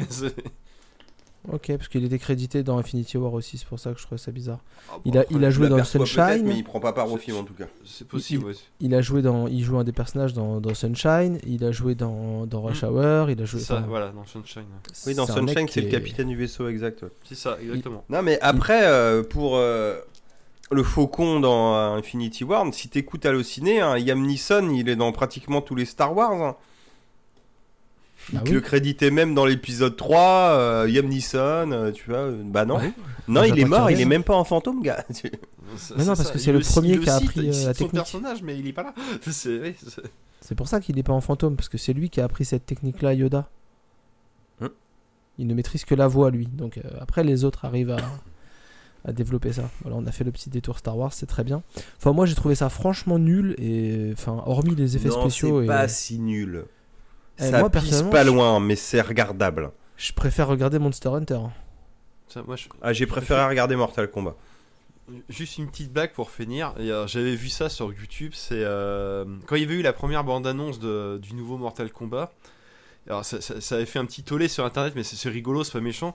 Il y avait un, un, blo- un blog d'un magazine, euh, on va dire féministe, un truc genre euh, la femme, femme actuelle, ce que vous voulez. La, dame, elle avait fait un billet sur la bande-annonce. Je fais, Alors déjà, je suis pas fan de, des jeux parce que je les trouve trop sexistes. J'ai regardé la bande-annonce, c'est n'importe quoi. On voit même pas Chun-Li. Voilà, bah, c'est tout. C'est- Bah Ok, ouais, mais bah elle, oui, est, elle, elle est plus DC Comics que Marvel, que veux-tu Ouais, euh. c'est ça, voilà. Non, mais on est en plein dans le BFM télé, c'est, c'était pour faire du, euh, de l'info, quoi. Tu vois, ok, c'est bien. Puis d'abord, on espère que dans le 2, il y aura Lara Croft. Ah bah oui, bien Ah, bah, sûr, madame. clair. Très Oui, bien. Pas de souci. Abonne-toi, mets la cloche. Pour moi, c'est le même niveau critique que Mathieu qui dit que le seul jeu de survie qu'il a fait, c'est Animal Crossing. Oui, C'est- bah, c'est là où j'ai looté le plus là, de trucs et passé là- le plus de temps. Ah, c'est, Oui, je- c'est- en fait, c'est un jeu de l'autre, tu voulais dire, mais oui, non, mais c'était pour la blague surtout. oui, oui. D'ailleurs, j'ai pas dit sur Strander Deep, le- euh, un petit problème dans le jeu sur console qui est assez chiant, c'est que tu sens que c'est un jeu PC petit budget, je sais plus si je l'ai dit, et t'es obligé de pointer, si je l'ai dit tout à l'heure, pardon, de pointer Ouais, vraiment les trucs, enfin oui, c'est... Unity, tout ça. Ouais, mais- Ouais, non, ouais, je, je, je savais plus, mais bon, bref. euh, Accrochez-vous si vous voulez essayer de le faire sur console. Non, mais j'en ai parlé avec plusieurs personnes et je sais plus ce que j'ai dit à force. Ouais, bah, arrête Voilà. d'en parler aux autres et parle-en que ici, tu t'en rappelleras comme ça. Bah oui, du coup, je dis aux gens d'écouter et puis tu vois, c'est propre et on se Et perd ouais. pas, c'est bien. Et ça fait des écoutes. Exactement. Euh, et bah après avoir euh, parlé de ce film de merde, ouais, j'ai envie de troller gratuit comme ça. euh, Vas-y, fais-toi plaisir. je fais mes transitions en trollant, c'est c'est parfait. Moi ça me va très bien. Du coup on va parler de encore de, de rétro, Maxime. Oui. Et là cette fois-ci, Ah, nanar, hein, si tu veux. t'as appelé ça Ah nanar. bah hein. alors là on est bah comme quoi les nanars il n'y a pas d'époque pour les nanars parce que là on va se repropulser en 1969 où c'est possible qu'il y avait déjà des nanars à cette époque là Mhm. petite anecdote pour introduire tout ça sur euh, donc moi je suis chez Free hein, pour internet donc j'ai Free- le Freebox Player mais sur le Freebox Player je regarde surtout euh, je vais pas vous cacher la chaîne Paramount Channel j'aime bien il passe beaucoup de films et, euh, et souvent des, des films que des films que t'as vu petit mais qui passent plus maintenant ou des classiques que tu connaissais pas et tout ça. Et il y avait un matin, bah, je... oui c'est ça, j'étais en train de travailler, et d'un coup j'ai une coupure Wi-Fi. C'est-à-dire, en fait, j'étais en train de bosser, d'un coup j'avais plus internet. Merde, qu'est-ce qui se passe? Et ça, ça m'arrive, ça, ça, ça m'arrive deux ou trois fois par an. C'est souvent, euh, c'est juste le Wi-Fi de la box qui se coupe, mais j'ai encore internet. Bah, par exemple, la télé, si je l'allume, il y a internet dessus, je peux regarder Paramount Channel par exemple.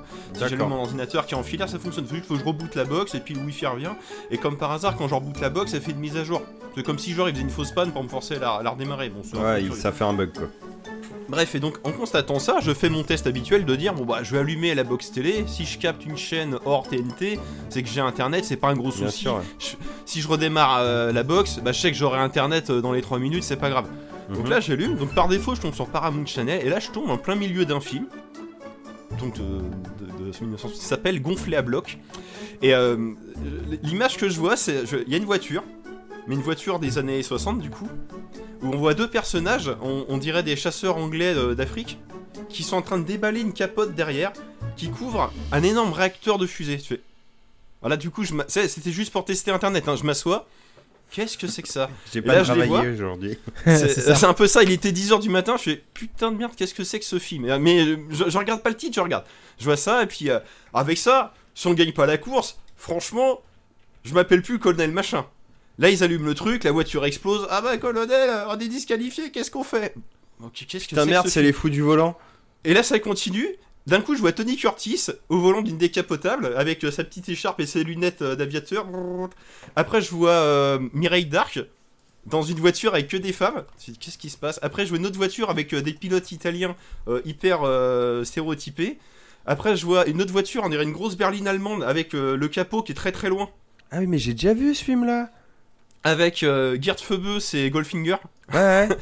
Je lui dis, mais exactement, je lui dis, mais putain, mais je suis en train de regarder Satanas et Diabolo, qu'est-ce que c'est que ce truc? C'est les fous du volant. Là, je regarde, euh, donc gonflé à bloc et tout, je fais, putain, ouais, c'est les, c'est les fous du volant qui font euh, le, le- comment s'appelle ça, le, le truc de Monte Carlo en fait. Je le rallye de mais- Monte Carlo, ouais. C'est le rallye de Monte Carlo, exactement. Je dis, putain, mais c'est un truc de fou, mais quand est-ce que je vais pouvoir revoir ce film-là? Alors, je, je regarde vite fait en programmation, je le revois pas après, je fais, bah, écoute, c'est pas grave. Là, je suis sur Paramount Channel. Je vais mettre Paramount Channel décalé. Parce que du coup, le film, comme. Bah, en fait, vu que là, c'était la fin du film, il allait bientôt commencer sur l'autre chaîne. Donc, je mets l'autre chaîne, je fais pause et je me dis, je vais le regarder pendant ma, ma pause déj. Mhm. Donc là, à la pause déj, je mets le film, et là, effectivement, putain, mais comme je vous dis, il y a Tony Curtis, Mireille Dark, euh, le, le- le mec de Goldfinger, il y a aussi l'anglais qui joue dans. euh, comment ça s'appelle? La Grande Vadrouille. euh, la, la Grande Vadrouille. Et surtout, il y a Bourville. Hein Bourville qui est le- en fait plus ou moins le maire de Monte Carlo. Et qui, euh, du coup, est le, le mec qui, qui chapeaute la, la compétition. Donc, Bourville dans un film américain, donc qui s'auto-double. Donc, Bourville complètement en roue libre, qui s'auto-double en français, du coup. Donc, euh, c'est où il y a des problèmes de synchronisation labiale. Rien que pour ça, faut voir le film, entre guillemets. Mais alors, malheureusement, malgré le, le teasing que je vous fais, parce que du coup, par accident, je tombe sur 5 minutes de film qui me. Du coup, j'ai vu Bourville aussi dans le. Vu que c'était un fin du film, il Ah, était ça là. te l'a vendu Ah, quoi. Qu'est-ce qui se passe? Ils vont bientôt arriver Oh là là Tu vois, c'est c'est ce que je vois. Et en fait, non, le film, c'est immonde de merde. C'est nul. Ah merde. C'est nul. C'est même pas drôle. C'est. euh, les gags, c'est à base de. Tu sais, on entend des bruits de dessins animés pour accentuer le truc, quoi. Mais, mais fait en les années 60, quoi. C'est mauvais, quoi. C'est. euh, Ah, tu me Et donnes en envie fait- de le regarder. Et en regardant la filmographie du réalisateur, c'est aussi le gars qui avait fait. euh, euh, mince, j'ai- alors, je, vais, je vous lire le titre parce que le, le titre, est- on peut pas s'en rappeler. Vous allez comprendre pourquoi. Truc avec les aviateurs là? Exactement, ces merveilleux fous volants dans leur drôle de machine, qui était pas très bien non plus en fait. Donc en fait c'est le même Je film avec des regarde un bon souvenir moi, mais c'est peut-être pas très bien en Ah. vrai, ouais. C'est dommage que dans le principe c'est ça, donc c'est le rallye de Monte Carlo. Donc en fait il nous, il nous présente plein de pilotes stéréotypés qui ont chacune, qui ont chacun une petite histoire. Bah, par exemple l'allemand c'est quelqu'un qui est évadé de prison, qui doit convoyer des diamants du Danemark jusqu'à Monte Carlo. Le, le, le- le- le- Tony Curtis c'est un américain qui est en conflit avec l'anglais, donc euh, le mec de la grande vadrouille. En fait, il y a, ils ils sont, euh, il y a le, le père de l'anglais qui est, qui, est, hum, qui est mort et en fait, il avait revendu la moitié des parts de sa société à une partie de poker. Et en fait, il, il- celui qui gagne le Monte Carlo va gagner le droit de, Mhm. de contrôler l'entreprise. Donc il y a plein d'histoires comme ça. Et alors tu dis, bah, c'est pas mal. Donc c'est un peu euh, ce qu'on appelle un, comment on appelle ça, un film. euh, Choral. mince. Un film choral, exactement. Mais en fait, il y a aucune des histoires qui est bien. Et surtout, c'est. Bah, c'est pas très bien joué parce que du coup tous les acteurs sont en roue libre, les trucages sont nuls. Du coup la voiture qui avait des réacteurs de fusée pendant tout le film elle a plein de gadgets. Mais la plupart du temps, quand on la voit actionner les gadgets, c'est une petite euh, voiture dans un énorme décor en maquette. Mais tu as l'impression de regarder euh, un train miniature en fait. Alors je sais pas si c'est Ah, mais en intentionnel fait, je veux ou, voir euh, ce film. hein. Et Alors- genre, il y a un moment donné, il y a- il y a une scène où la voiture, elle, elle fait, de la, elle fait de la patinoire, ou je sais plus, elle se, elle se- elle se retrouve euh, accrochée par euh, un télésiège, mais tu vois les, les- tu vois les fils en nylon qui transportent le petit véhicule, en fait. C'est, euh, Alors, pour alors, je, info, euh, je sais pas si c'est fait exprès, mais c'est, c'est, bah, c'est ringard, en fait. déjà Maxime, moi j'ai trouvé le film, mais tu n'as jamais donné le nom du film. Oh, pardon, bah si, gonflé à bloc, Gonflé à j'ai dû bloc, le dire au début. Gonflé à bloc, parce que moi j'ai pas trouvé du tout ce titre-là. Ah, alors, comment il s'appelle? J'ai trouvé la grande course autour du monde. Ah, il a peut-être plusieurs titres, par contre. Bah, s'ils vont qu'à Monte Carlo. Bah, c'est ça qui est bizarre, oui. Parce qu'un film avec Tony Curtis et tout ça, euh, gonflé à bloc. Non, bah, Le mien, il s'appelait gonflé à bloc. Ouais, Ouais, je l'ai ah, trouvé, c'est- moi. Ah ouais, c'est encore autre chose. C'est encore autre chose. J'avais trouvé un autre, Ah, bah, excusez-moi. il y a peut-être un troisième épisode de ces films de course complètement débiles. Incroyable. C'est rien de plus petit, gars. Ouais, c'est ça. Voilà. C'est ce Incroyable. truc-là. puis, Effectivement, voilà, tu... Puis, des, euh, puis plusieurs scènes malaisantes, mais alors qui est mal- malaisante aujourd'hui, mais je pense qu'elles étaient déjà malaisantes 5, ou 10 ans plus tard euh, dans le film. Ce- donc on a deux pilotes italiens qui sont donc des dragueurs invétérés, ce forcément ils sont italiens, vous comprenez. Ils passent leur temps à draguer l'équipe avec Mireille Dark. Mais euh, genre, il y un moment donné, il y a une scène euh, à la moitié du. euh, en fait, ils partent tous de, trois ou quatre endroits différents. Ils partent d'Angleterre, du Danemark, du Portugal. Ils se retrouvent tous à Chambéry. Et de Chambéry, ils font la dernière ligne droite jusqu'à Monte Carlo. Et dans l'hô- l'hôtel à Chambéry, bah, c'est une suite de gags euh, un peu à la vaudeville où euh, ah on a échangé les chambres et ah c'est n'importe quoi. Et clairement, genre l'italien, l'italien, tu comprends clairement qu'il kidnappe Mireille, Mireille Dark et qu'il la viole dans la nuit quoi. Normal quoi. C'est les années 60, c'est normal. Tu l'as. Mais dis, mais c'est pas drôle en fait. drôle, quoi. ça devait être drôle à l'époque, mais là, tu viens de... Mais en fait, non, quoi. C'est. euh, Alors, comme je vous dis, vous pouvez le regarder en curiosité, mais entre nous, c'est vraiment un nanar, quoi. C'est euh, c'est pas, mets ça en c'est pas un quand bon tu film. fais le hein, ménage, quoi. Oui, c'est ça. Mais, mais bon, j'ai envie de dire, juste pour le, euh, pour le cœur, rien que pour voir Bourville bourré à la fin du film, c'est très drôle. C'est Bourville est bien, par contre. C'est- euh, Bour- Bourville macho. Est-ce que les femmes sont en tête? Bah pourquoi elles seraient en tête? Ah monsieur, elles sont en tête, ouais, ouais. Non, rien que pour ça, c'est marrant. Bah, Bourville en roue libre qui s'auto-double, c'est c'est pas mal. Ah oui, ça doit t'avoir, quand même. Alors, pour Non, info, ça. À voir, mais vous attendez pas un bon film, c'est ça que je veux dire. pour info, ce film, donc euh, gonflé à bloc, est la suite, euh, est la suite directe d'un autre film qui s'appelait Ces merveilleux fous volants dans leur drôle de machine. Voilà, c'est tout à l'heure. c'est ce que je disais. Ouais, voilà. pardon. Bah, suite, suite sans être une suite, parce que du coup, c'est on qui va est dire que c'est sorti. 50 ans plus tard. Il y a des. Oui. personnages en commun, qui est sorti en 65, Ah, autant pour moi. Ouais. qui est sorti la même année que le film que j'ai confondu pendant que je cherchais, euh, parce que j'avais pas entendu le nom, donc du coup je faisais des recherches. Tony Curtis, là, qui s'appelle La Grande Course autour du monde, voilà. qui est avec Tony Curtis, qui date aussi de 65, et qui est un truc un, un peu dans la même idée en Un fait. peu dans la même idée. C'est assez incroyable. Bah, j'ai envie de revoir tout ça, moi. Même si tu me l'as mal vendu, je suis curieux quand même. Tu... Et euh, moi, le film que j'ai trouvé pour info, que- je suis désolé, c'est pas pour piquer la. Mais il y a Tony Curtis, Non, Nathalie. Wood, Peter Falk. Euh, franchement. euh, Ah, dans l'autre film D'accord. Ouais. Et du coup, ça me donne Ah envie bah de voir les deux en fait. Euh, Ça me donne grave envie de voir les deux. Alors c'est peut-être aussi un nanar, allez savoir. Mais bon, comme quoi, euh, il y, y avait des, il y a toujours eu des nanars en fait. hein, c'est un truc de fou. Mais oui, bien sûr. mais, mais pas que les nanars, genre les trucs, euh, genre la planète interdite ou des trucs comme ça quoi. C'est même dans les films un peu plus euh, terre à terre, euh, il y avait des gros nanars quoi. C'est. euh, Ah, c'est incroyable, incroyable. Mais J'aime bon, beaucoup. euh, Ça fait partie de ces films, c'est euh, c'est comme si tu disais oh ça serait euh, ça, ça serait bien qu'un jour il y ait un film avec euh, je sais pas Woody Harrelson et Bill Murray qui font du bowling et en fait tu découvres que ce film existe déjà quoi, c'est euh, voilà, c'est pareil genre tu- Kingpin. Oui, mais toi- non mais c'est c'est le film, tu en as jamais entendu parler, t'as l'impression qu'il a été créé rien que pour toi. Tu sais, ils, ils t'ont entendu, puis ils ont remonté le temps, ils l'ont fait pour que tu le voies maintenant quoi. C'est un euh, film des frères Farelli. hein. Marie à tout Non, prix, etc. C'est ça. Non mais c'est c'est ça, c'est un exemple. On s'était- posé cette- ce, ce constat-là quand il l'avait découvert. Bah là c'est pareil, tu découvres que les fous. Bah en fait, je pense que ce film-là a dû inspirer le dessin animé Les Fous du volant. C'est fort possible. Hein. Ça, ça sera parce que vu que c'est à peu près à la même époque ça a été- que ça a été fait par un Barbera, ça sera- bah du- inspiré ou c'est une belle coïncidence quoi. C'est euh, Alors, j'ai vu la bande-annonce des deux. Et la grande course autour du monde, clairement, ça fait penser à aller au fou du volant parce qu'ils ont tout type de véhicules.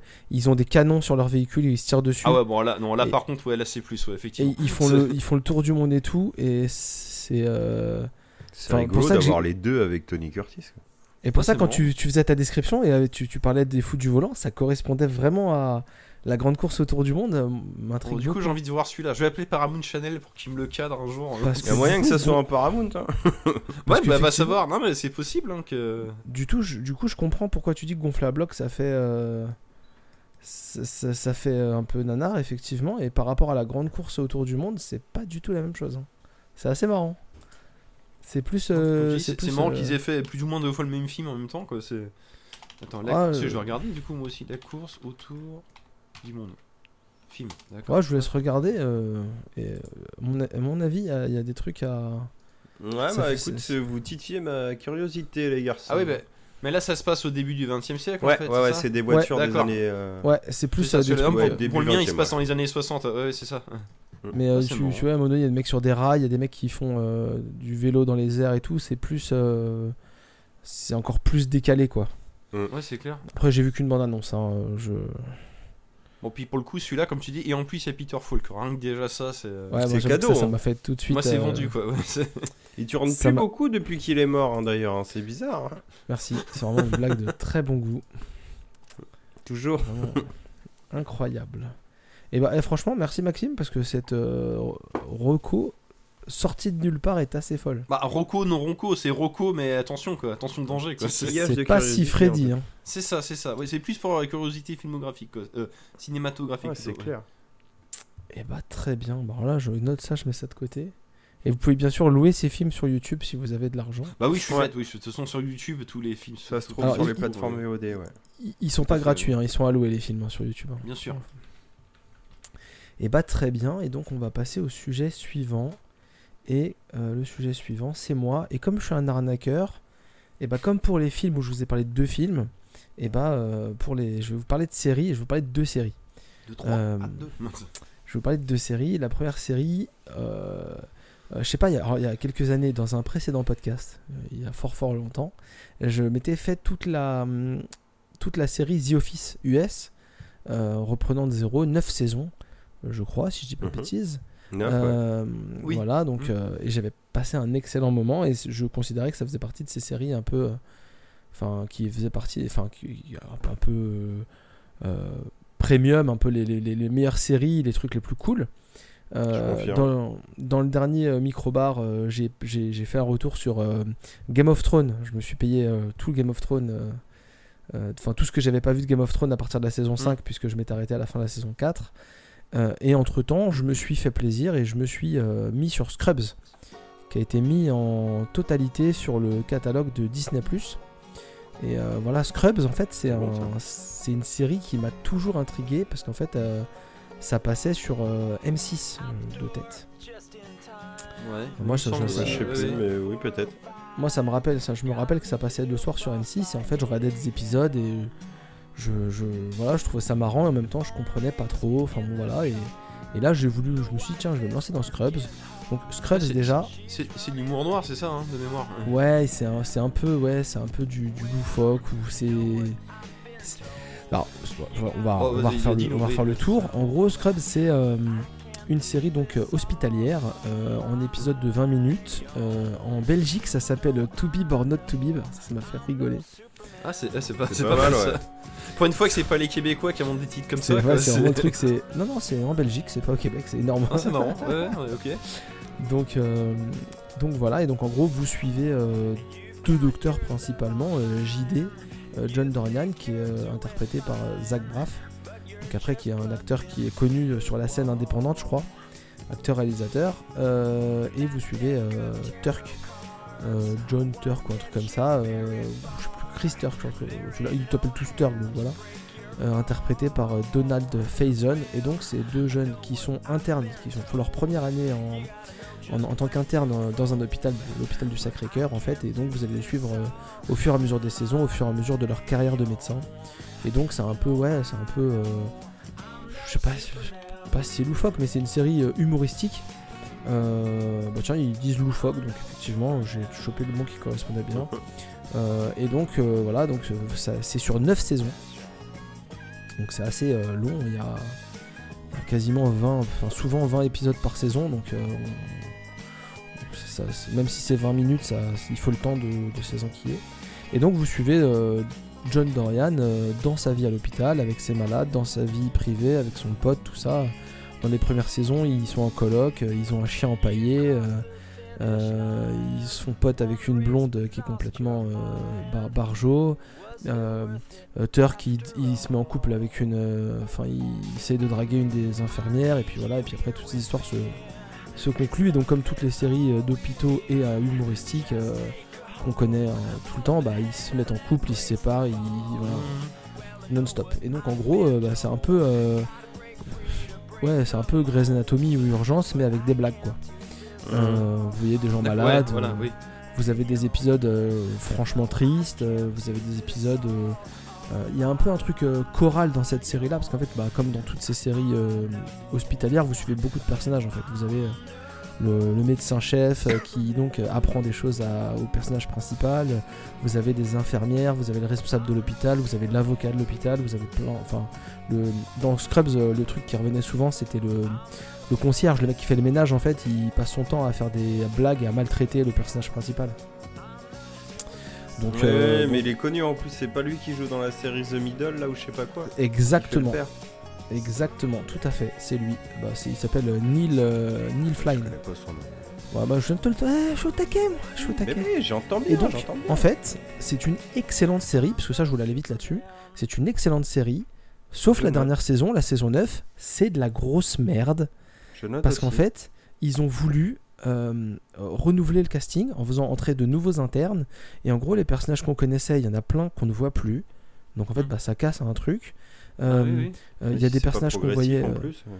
Bah, c'est bah, ça. ouais. en- en- alors, en fait, ce qu'il faut se dire, c'est que je pense que ça devait s'arrêter à la saison 8, parce que la saison 8, c'est une vraie conclusion. C'est une conclusion qui te fout le, Ouais, ils ont tenté qui un te- truc qui- quoi. qui te fout le cafard, parce qu'en fait, bah, d'un coup, tu te sens. C'est vraiment, jusqu'à la saison 8, c'est pour moi, au même niveau que The Office. C'est en fait, t'es là et tu te dis, bah, j'ai pas envie de les laisser en fait. Tout se conclut bien, enfin bien, tout se conclut, c'est bien fait, c'est propre. Et franchement, en fait, je, je finis la saison 8, j'avais jamais rien vu dessus en fait. Je finis la saison 8, ils avaient déjà dans la saison 8 incorporé de nouveaux personnages parce que bah, du coup à l'hôpital euh, tous les ans il y a des nouveaux internes. Donc Ouais, tous les sûr. ans tu vois des nouveaux internes, il y a des histoires avec les internes. Et donc dans cette saison 8 il y a des nouveaux internes. Et en fait c'est- normal qu'il y ait tout, tout le temps des nouveaux personnages. Et puis bah, le personnage principal qui était interne avant, bah, maintenant il encadre des internes, il est devenu, euh, Ouais, il médecin est à force, devenu il est titulaire. oui, responsable et donc il est responsable de groupes d'internes et tout ça.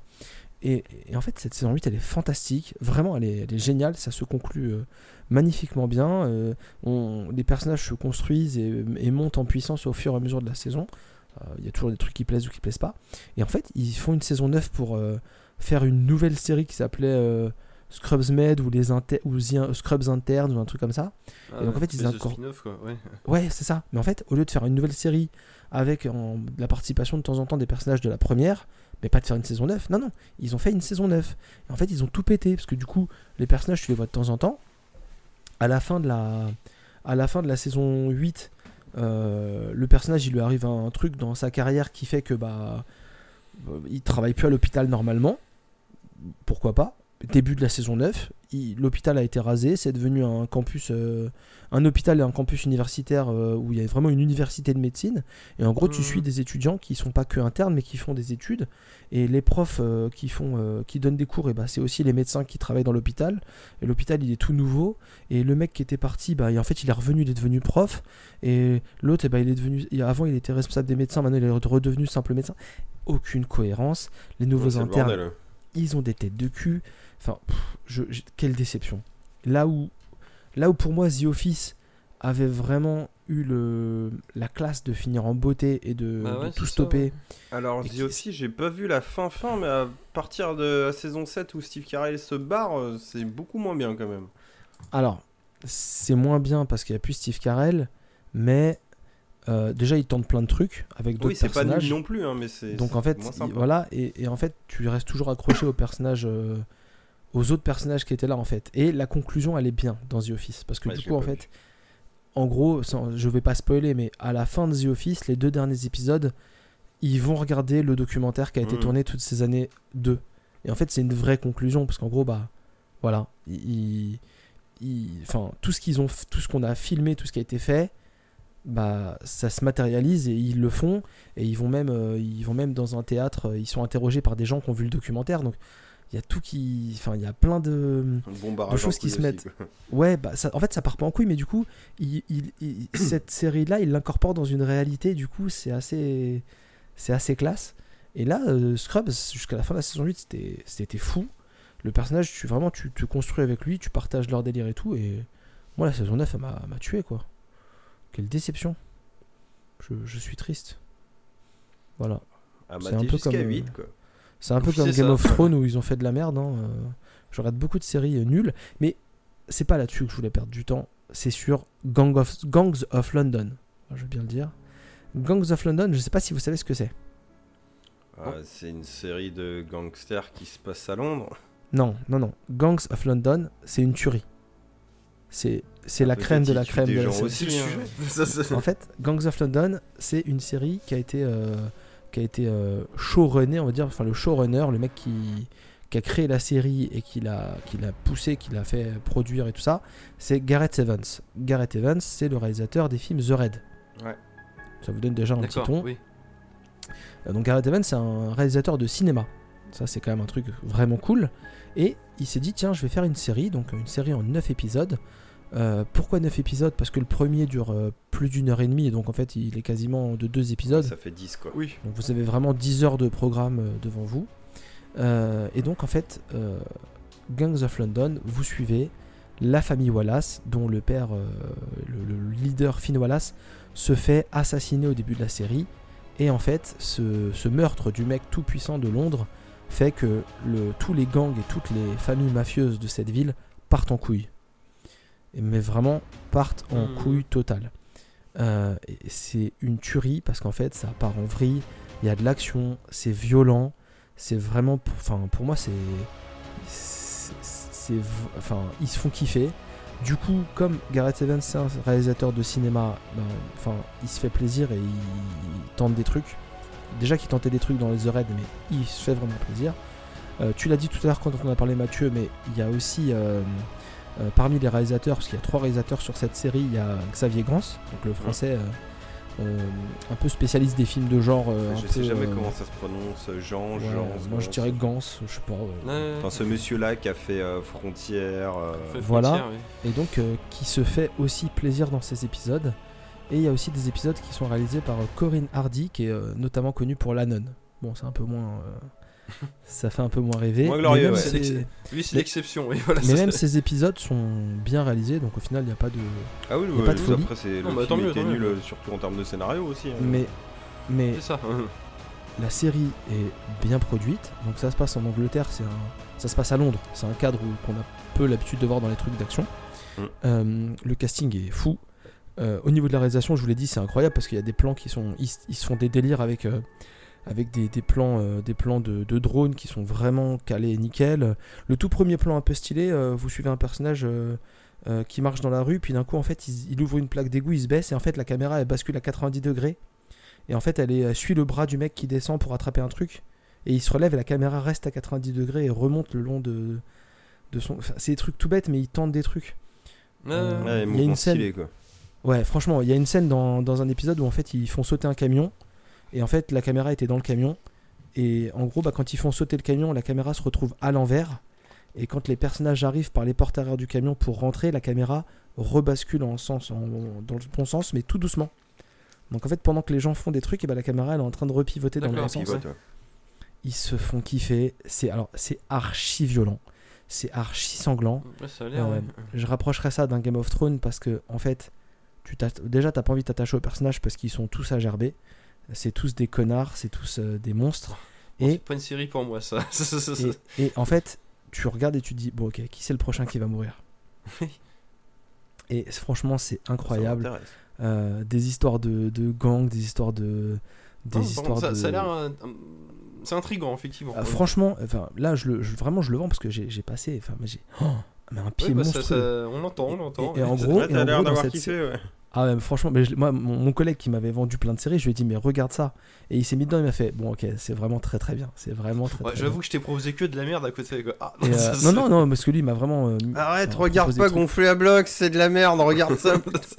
il m'a vraiment proposé des trucs très très cool. Et en fait donc du coup bah vous avez euh, vous avez tout un, un univers euh, qui se, qui se met en place et alors, qui se met en place très très vite parce que l'intrigue elle, elle existe déjà quand on arrive. Mais par contre vous voyez tout se détruire tout doucement et toutes les manigances se faire et tout ça c'est euh, c'est incroyable. Moi j'ai vraiment vraiment beaucoup accroché. Euh, c'est diffusé en France, c'est récupérable en France sur la, la plateforme euh, Stars Play. Euh, Hmm. Et moi je sais que mon C'est sur collègue. Stars Play Ah, d'accord. Ouais, et mon collègue apparemment a ça sur. lui, il est Sur abonné Amazon, à Canal et apparemment louer. il a accès à Canal. De quoi?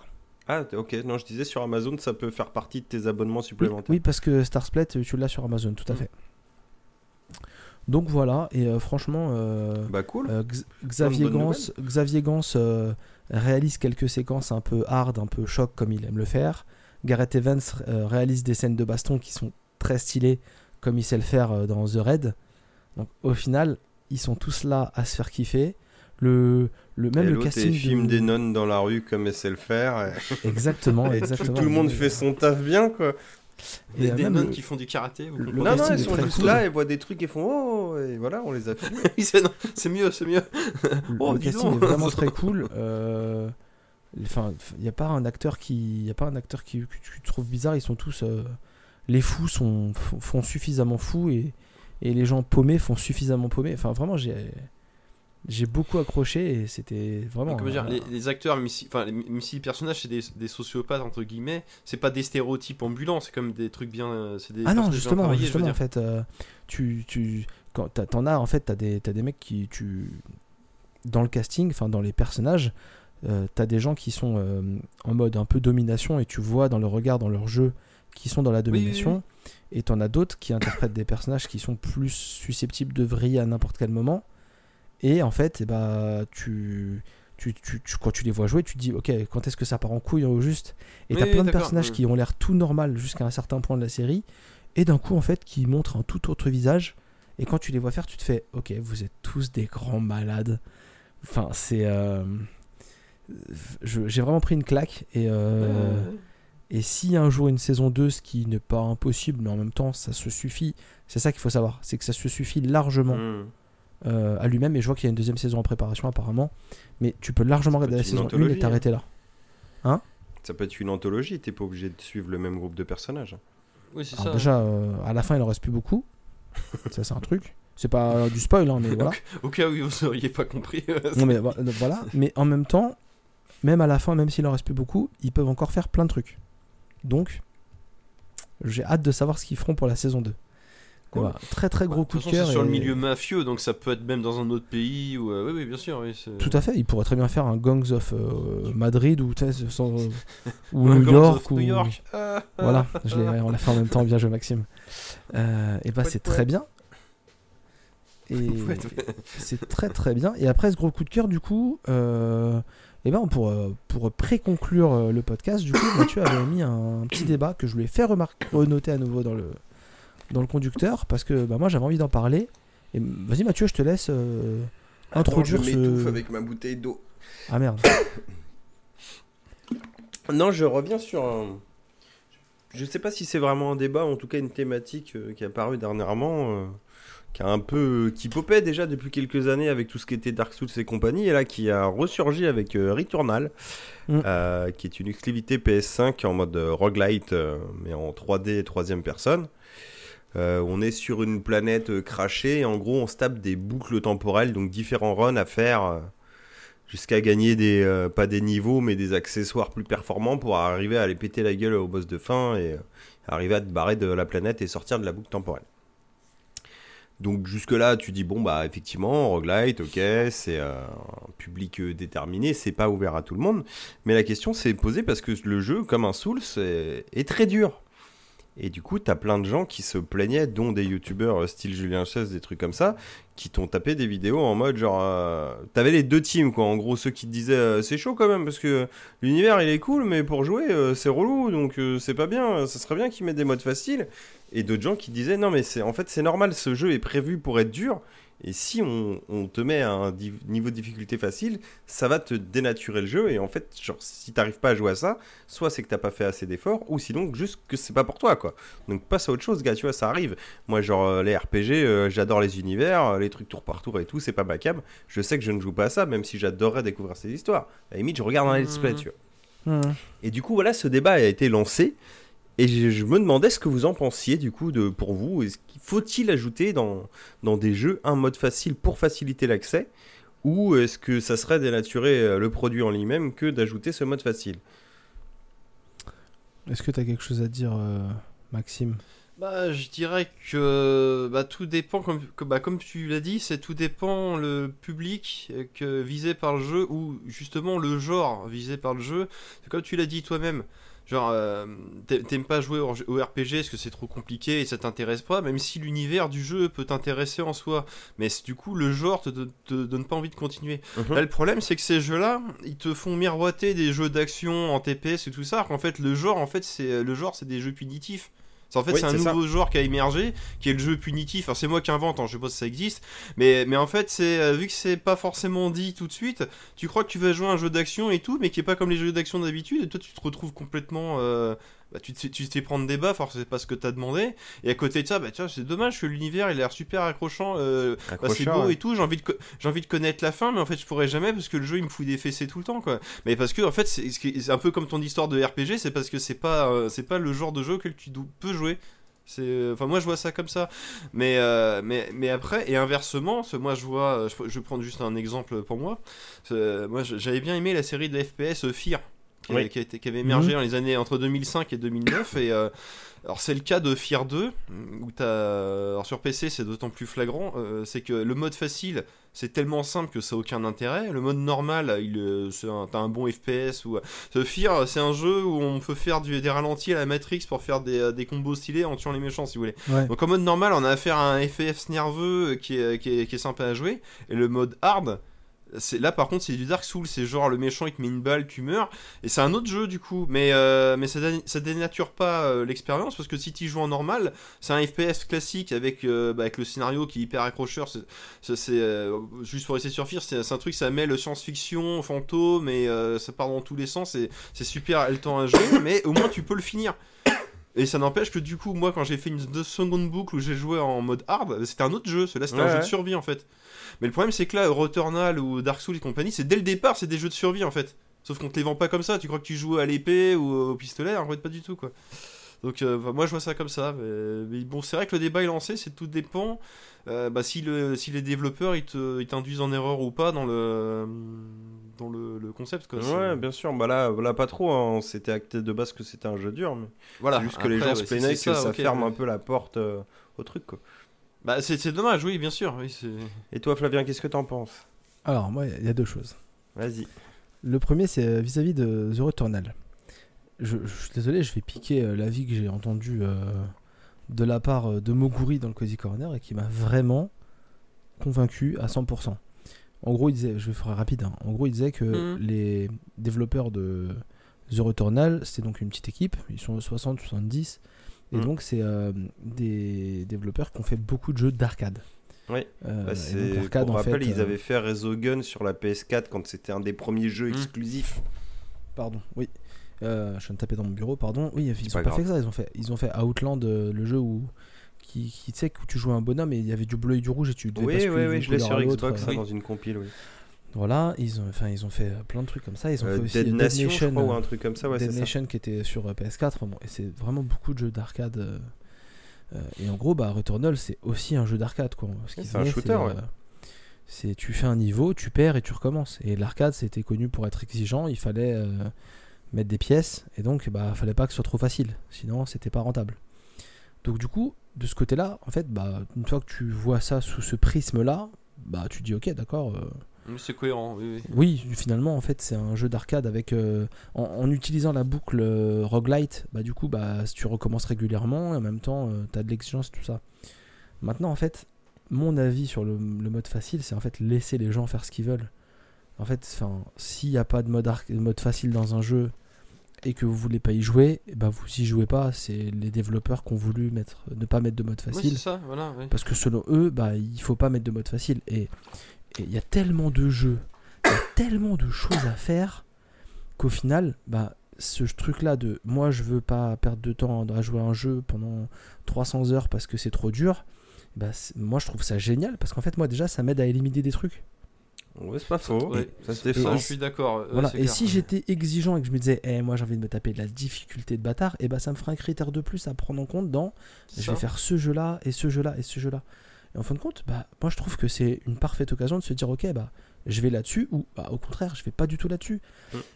Personnellement, j'ai vu des vidéos de, Returnal là, ça, j'ai trouvé ça beau. J'ai vu un, un mec qui finit le jeu en 5 minutes euh, en allant directement en fonçant vers le boss de fin avec euh, l'arme de base, il éclate le boss de fin. On, est, vi- on y veut tant tout et tout. Et ouais. voilà, et tu, tu regardes ça et tu fais ouais, c'est kiffant, mais jamais. il je était pas si long que ça finalement ce jeu. Mhm. Déjà, déjà. Et euh, non, mais jamais je mets les mains là-dessus finalement, parce qu'en fait, j'ai enfin, j'ai pas que ça à foutre. Mais moi, du coup, je, Ouais, je- c'est clair. je, je- je suis. Moi, je, les remercie de pas mis, trip. Je les remercie de mis de mode facile en fait. Et si eux ils considèrent euh, qu'il faut pas mettre de, de- de mode euh, facile ou de niveau difficulté ou n'importe quoi, et ben ils en mettent pas. Enfin, ils font ce qu'ils veulent. C'est- Ah oui, tout à fait, oui. En fait, on en revient toujours à le, le joueur veut avoir le pouvoir. Les joueurs, ils étaient pas contents de la fin de Mass Effect, et ben ils ont fait faire refaire la fin de Mass Effect. Oui, Les joueurs, ils sont- ouais.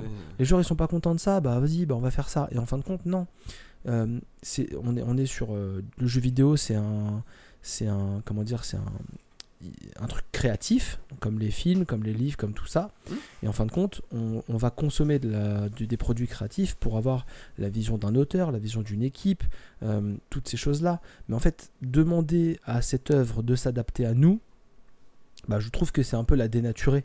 C'est comme si demain on disait tiens, euh, il est bien ton livre, mais euh, euh, per- personne ferait ça. Je, je trouve très bien ce livre-là, mais moi je préférais qu'il soit plus grand ou qu'il soit plus petit. Euh, Eh, il est bien ce film-là, mais, mais il dure un peu longtemps. On pourrait pas l'avoir un peu plus court Non, ça c'est les producteurs qui font ça. C'est pas les, c'est pas les gens qui regardent. Et pour moi c'est équivalent en fait. Demander un mode facile. Bah, si eux considèrent qu'il faut pas de mode facile, et ben il y a pas de mode facile. Et en plus, c'est un jeu qui est fait pour se rejouer sans cesse.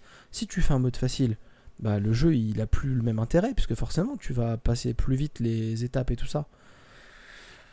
Désolé, j'étais un peu long, mais ça me Ouais, saoule un peu en fait ce débat. Non, mais euh. tout dépend de l'intention des développeurs, comme tu dis. Si Tu peux avoir les deux. Tu peux avoir le jeu, il est dur parce qu'en fait c'est fait pour être un jeu dur et que c'est- l'intention. Tout comme, comme, bah, quand je vous prenais mon exemple de, de Fear 2, ça peut, tu peux jouer en mode aventure comme tu peux jouer en mode fessé. Quoi. Bah, tu fait- vois, je vais rebondir là-dessus. Alors, c'était super intéressant tout ce qu'il avait dit et vous avez raison sur plein de points. Après, moi, je trouve, personnellement, tu vois, je fais un peu l'avocat du diable aussi. Euh, en vrai, euh, un mode facile, oui, certes, effectivement, c'est une œuvre, c'est Ah, la vision des développeurs et tout. Il n'y a pas de souci. Mais en vrai, ça peut t'ouvrir aussi à d'autres joueurs ou des gens découvrir des choses, tu vois, ça peut te faire une première étape pour essayer le truc. Alors après, que tu te dises, effectivement, c'est pas la vraie expérience de jeu, je le conçois, mais à ce moment-là, tu peux mettre à ton menu principal, genre euh, mode normal, genre truc, tu sais, des fois dans certains jeux, ils te disent quand tu te mets en facile, genre vous aurez pas les succès PlayStation Store, euh, tu sais, machin et tout, en gros, parce que c'est pas le vrai jeu que tu fais. Ça, je trouve ça bien, tu vois, au moins de pouvoir avoir le choix. Et à l'inverse, tu vois, comme Max disait avec Fear, si tu mets pas de mode facile, pourquoi tu mets des modes de difficulté plus? Parce que c'est plus ton jeu non plus à ce moment-là, tu vois. Donc je vois pas en quoi ça bloque. Alors après, t'as des trucs incohérents de ouf, genre par exemple un Metal Gear Solid 3, où quand t'es en very easy, c'est c'est même plus Metal Gear quoi. Tu peux foncer dans le tas, Oui. t'as des fléchettes à Bah, l'infini. voilà. Enfin, c'est vraiment pour le newbie. Moi, j'ai fait un début de run en méga facile. Bon, bah, j'ai rechangé. Je me suis mis en easy normal parce qu'il y avait déjà quand même un peu plus de difficulté. Oui, je suis pas très bon en Metal Gear Solid, hein, surtout à l'époque. Mais t'as envie qu'il y ait un peu un minimum de challenge quand même. Quoi. Enfin, Ah oui. c'est- Mais c'est ça, ouais. Mais bon, du coup, moi, c'est c'est un peu la question. Tu dis, bon, alors effectivement, ça pourrait euh, ouvrir à des gens. euh, donc voilà, après, ça reste toujours, bien sûr, au choix des développeurs. Je trouve ça un peu bête d'être catégorique. Enfin, quand c'est le développeur qui dit non, moi, c'est comme ça, mais d'entendre surtout des joueurs dire non, il faut pas de mode facile sur son truc. Bah, déjà, euh, vois le développeur, euh, laisse-le répondre ce qu'il veut. Oui, Voilà. voilà. Et j'ai envie de te dire aussi des, commentaires que j'ai lus, que j'ai entendus dans des trucs et tout, où les gens te disaient, un peu comme ce qu'on dis- disait Moguri, et là pour le coup, lui son argument était bon, il avait pas tort. mais où les gens disaient non mais vous comprenez pas, c'est un peu des jeux euh, comme à l'ancienne, genre on sauvegarde pas, c'est dur, on recommence et tout. Alors Flavien faisait la comparaison tout à l'heure avec le jeu d'arcade. Alors que le jeu d'arcade, je suis tout à fait d'accord, c'est des mecs qui font de l'arcade et tout. Ce qu'il faut pas oublier, c'est que Returnal c'est un roguelite en boucle, c'est-à-dire qu'un jeu d'arcade, au final ton mode facile, c'est juste que ça va te coûter de la thune. Tu peux le finir ton jeu. Juste, tu vas cramer 100 balles en pièces à refoutre tout le temps des pièces dans ta machine. Alors que là, Returnal, pour le coup, le mec, euh, s'il recommence à chaque fois et qu'il crève tout le tour au même endroit, bah là, même en refoutant des pièces, il va euh, repartir au début, ça va lui casser les couilles. Bon, ça, c'est encore autre chose. Mais repartons sur le délire de comme les vieux jeux, c'était dur. Alors moi, je te dis, ok. Comme les vieux jeux, c'était dur, il n'y a pas de mode de difficulté. Très bien. Mais en vrai, ce qu'il faut pas oublier, c'est que dans les vieux jeux, on avait un truc qui existe plus trop maintenant, mais ça peut être la solution, moi je dis à ce délire c'est qu'on avait le cheat code. Et le cheat code, des fois tu tapais un cheat code, ça te créait un mode facile, ou ça te filait des conneries genre Ah, t'as un super gros flingue, ah, t'as 10 vite plus, des trucs comme ça. Et pour moi, ça serait peut-être ça la solution à ces jeux-là, c'est qu'officiellement, tu aurais ton jeu sans mode de difficulté autre que celui proposé par les développeurs. Et là, tu fais OK, produit de base. Tu sais que tu viens faire un Dark Souls, tu vas en chier. Tu sais que tu fais Returnal, tu vas en chier. Mais qu'éventuellement, si tu veux le faire en mode genre gros. euh, Mm. Enfin, tu vois, genre, euh, ouais, j'ai pas envie de souffrir, machin. Ou pour te donner envie justement de te dépasser tes limites et après peut-être le refaire en mode normal, qui est soi-disant dur pour toi. Ouais, c'est ça. Bah, Returnal, tu me fais un code, genre, bah, d'un coup, ta barre de vie, elle est deux fois plus grosse. C'est peut-être pas pour autant que tu vas aller déglinguer le boss. Mais peut-être déjà, tu vas aller un peu plus loin ou ça va te donner envie de faire d'autres trucs. Ouais, tout à fait. ouais. Voilà. Je pensais à ça oui. l'autre jour. ça peut C'est être pas- une solution, tu vois. Après, C'est toujours des clairement gens pas qui vont te évident. gueuler, qui vont te dire oui, mais c'est pas le vrai jeu et tout. Ouais, bah, gars, à ce moment-là, on en a eu euh, depuis tout temps, tu vois, des trucs comme ça. C'est comme si un mec qui veut faire un jeu avec la Solus, bah il fait pas vraiment le jeu. Ouais, mais si lui il considère qu'il l'aurait jamais Oui, fait comme ça, ça, ouais. tu vois, ou faire un, un vieux jeu en émulateur avec des save states, oui, tu fais pas vraiment le jeu. Mais moi, il y a des jeux que j'ai fait à save state, je sais que j'ai jamais, jamais fini non plus. Mm. Après, c'est aussi à toi de te faire ton plaisir, quoi. C'est clair Non, mais oui, c'est tout à Non, fait vrai. ça dépend de l'intention des auteurs et puis de ce que je recherche le joueur. Ce, bah, euh, je prends, euh, j'y ai pas joué, mais toi, Lost of Us 2, tu peux y jouer pour suivre l'aventure, comme tu peux le mettre en very hard, et là c'est un vrai jeu. C'est ça, de- mais après, c'est un vrai vrai survival où t'as trois, comme trois dit balles dans le Flavien, flingue, euh, les programmeurs ont pris conscience aussi de base. Tu vois, c'est un, un truc d'équilibrage où ils se sont dit, bon voilà, nous c'est ça qui prime, et je pense que même chaque mode de difficulté est bien équilibré. Euh, on Oui, te rajouterait ça dans un ouais. Returnal, oui, alors les mecs euh, feraient peut-être équilibré, mais je pense que c'est pas aussi simple, tu vois, c'est pas une mise à jour que tu feras à l'arrache. Et là, pour le Mm, coup, mm, on mm. sait que c'est un, un jeu à difficulté de base. Donc ça, je peux ça. comprendre que ça bloque un peu des gens. Mais après, toujours est-il que je- pour moi, c'est pas bloquant en fait si tu mets un mode facile pour dire. euh, Je crois que mon chat attaque la porte. Si tu mets un mode facile en mode genre bah ça c'est pas le vrai jeu et si tu veux faire les autres, euh, voilà. Et je te dis au pire des cas, bah pour moi un putain de cheat code, je te dis à la con genre ça fait la vie x2, tu vas pas gagner le jeu pour autant, mais déjà si tu veux que ça t'aide, bon bah pourquoi pas quoi. Hum. Après, moi, mon enfin, cet argument où je ne mords pas, c'est. euh, c'est en fait, c'est pour en revenir à. Moi, Julien Chaise, euh, je suis clairement pas fan et. euh, et limite, il m'a un peu gavé avec ces trucs parce qu'en fait, enfin, selon moi, tous les jeux ne peuvent pas être faits pour tout le monde. C'est ça. Ah bah, c'est sûr, oui. Voilà, et en fait, c'est comme si moi, bah, je vous dis tout à l'heure, euh, je regarde le let's play de Resident Evil parce que moi, les jeux d'horreur, je ne peux pas. Mais ça voudrait dire, mettez un jeu facile dans un jeu dur, ça voudrait dire, Eh, vous pouvez m'enlever tous les trucs qui font peur dans un Resident Evil, s'il vous plaît? Ouais, c'est- c'est- c'est Comme ça, je, ouais. peux le faire aussi. Pour moi, c'est pas, c'est pas différent, et c'est comme. euh, comme tu dis, mettez-moi les munitions illimitées, comme ça j'aurais pas peur qu'il y ait des zombies qui me tombent C'est dessus. ça, quoi. et puis à ce moment-là, ça, euh, c'est plus l'intérêt du jeu. je, vais c'est- jouer un A- jeu de, ap- de après, voiture. on t'a dit euh, le rendre plus facile veut pas dire euh, tout virer non plus, tu vois. Ça peut juste Oui, être oui, moins sûr. vénère quoi. Tu as un mode facile, mais du tu peux l'équilibrer du coup, aussi. Tout à fait, tout à La oui. difficulté fait partie du challenge. Je Et suis dans un d'accord. jeu et dans un jeu d'horreur, le challenge, c'est la peur, c'est gérer son stress et tout ça. Dans un jeu de conduite, le challenge, c'est de prendre les bonnes trajectoires, c'est de- d'accélérer au bon moment et tout ça. Donc, si je veux jouer à un jeu de conduite mais que je suis nul en conduite, je vais demander un peu à la façon d'un Mario Kart qui ne fait pas que ça, euh, voilà, que la voiture tourne toute seule, que la voiture accélère toute seule, que la voiture prenne ses trajectoires toute seule. Mais tu, tu vois, un Mario Kart, t'as différentes compètes aussi, comme dans un jeu de bagnole euh, plus classique. C'est-à-dire que t'es Oui, pas obligé dire- d'aller jusqu'au bout de ton jeu non plus. Quoi. Ce que je veux dire, Flavien, si tu, tu te lances pas dans le Grand Turismo, quoi. Oui, j'ai compris. Si t'es Mais- si t'es une petite. euh, mais voilà, Mario Kart, il y a plein d'autres choses à côté, tu vois, le, c'est pas par rapport Mm. à un truc de conduite. Effectivement, Mario Kart, t'es pas obligé d'aller au, au bout, mais tu peux très bien faire euh, toute une compétition en 50 cm3 et du coup être content d'avoir fait ta, Oui, bien sûr. ta Et du coup avoir la sensation que tu as fini le, le jeu à ton niveau. Tu vois Et puis même, on a toujours cette volonté de finir les jeux, finir les jeux. Moi, je suis arrivé à un stade où en fait, je. J'ai j'ai encore fait longtemps que évolué j'ai dans plus mon- cette volonté, tu sais. Ouais, toi, tu l'as quasiment rarement eu quand même.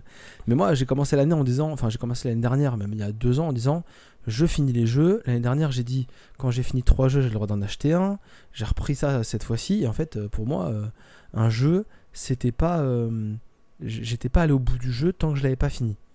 Et là, en fait, récemment, parce que, parce que plus, presque plus le temps de jouer, parce que voilà, je me suis mis à, consulter des sites. Un site qui est devenu une autre bible pour moi, c'est How Long to Beat.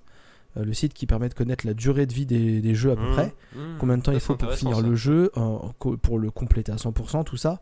Et très clairement, c'est un truc que je regarde en me disant, ok, est-ce que ce jeu est envisageable? Est-ce que c'est sérieux de se lancer dedans ou pas?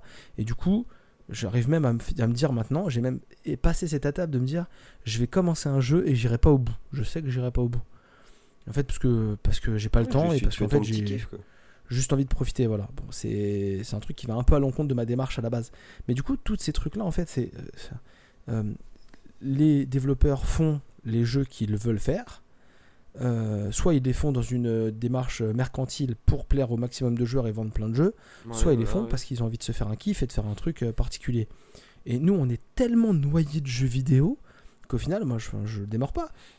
Si tu veux pas jouer à ce jeu là enfin si ce jeu là la le fait qu'il soit difficile ça te bloque bah t'achètes autre chose il y en a tellement pour tous les goûts et en fait t'as même pas besoin d'acheter autre chose tu vas sur Steam, Epic Game Store, tu te prends un abonnement PSN, tu te prends Xbox Game Pass, et puis t'as plein de jeux pour Ouais, euh, quasiment faire. rien. Et... C'est assez clair. Et voilà, donc euh, pour moi c'est un faux débat, c'est juste, euh, c'est juste des gens un peu frustrés. et c'est là où vraiment les, les streamers, les pseudo-journalistes, les gens comme ça, à un moment donné, ils ont des... Pseudo, oui, ça c'est le mot, oui. Voilà, mais ils Ah ont bah des... c'est pour faire euh, tourner de la vidéo, c'est évident. Ah, c'est pour faire du buzz. Ouais, faire du texte, hein, comme tu veux. Mais... J'allais même pas dans le putaclic ou quoi que ce soit. En fait, ils ont une audience, et cette audience va venir leur- les voir et leur dire Hé, on veut ton avis sur ce truc-là. Et eux, bah, comme ils ont peut-être pas le niveau, peut-être que ça les intéresse pas, ils vont se retrouver confrontés à des trucs bah, sur lesquels ils sont pas à l'aise ou ils sont pas bien. Et c'est normal, parce qu'on peut pas jouer à tout. Ah on bah n'a non, pas le temps de jouer à tout, et en plus, c'est tellement varié, tellement vaste. Enfin, on en est trois exemples euh, bien particuliers. On, on consomme des choses parfois similaires, mais on consomme aussi beaucoup de choses très variées. Mhm. Et à un moment donné, moi, quand Julien Chaise il dit Oh, je donnerai pas mon avis sur The Returnal parce que c'est trop dur, elle dit pas ça, elle dit Je donnerai pas mon avis sur The Returnal parce que c'est un style de jeu qui ne me convient pas. Alors après, là, encore Je pour faire ça bien plus honnête. Il a pas dit parce que c'est trop dur, il a dit parce que je l'ai pas fini. J'ai pas été capable d'aller jusqu'au bout vu la difficulté. Voilà. Ce qui est pas faux non plus. Oui, enfin après, euh, on tu sait très bien faire qu'un roguelite. euh, il a donné, euh, il a donné un. Non, mais je l'ai je l'ai Il pas écouté. il- hein, il a je- donné des je points, ça, tu hein. vois, genre ça c'est bien, ça c'est machin et tout. Après, il a dit, bah je te dirais pas, genre c'est quoi la durée de vie, c'est quoi le machin, si le Ouais, jeu s'essouffle au bout d'un moment, parce que bah je sais plus, je vais dire une connerie, genre il a fait 5 heures et puis ça l'a gonflé à force. Quoi.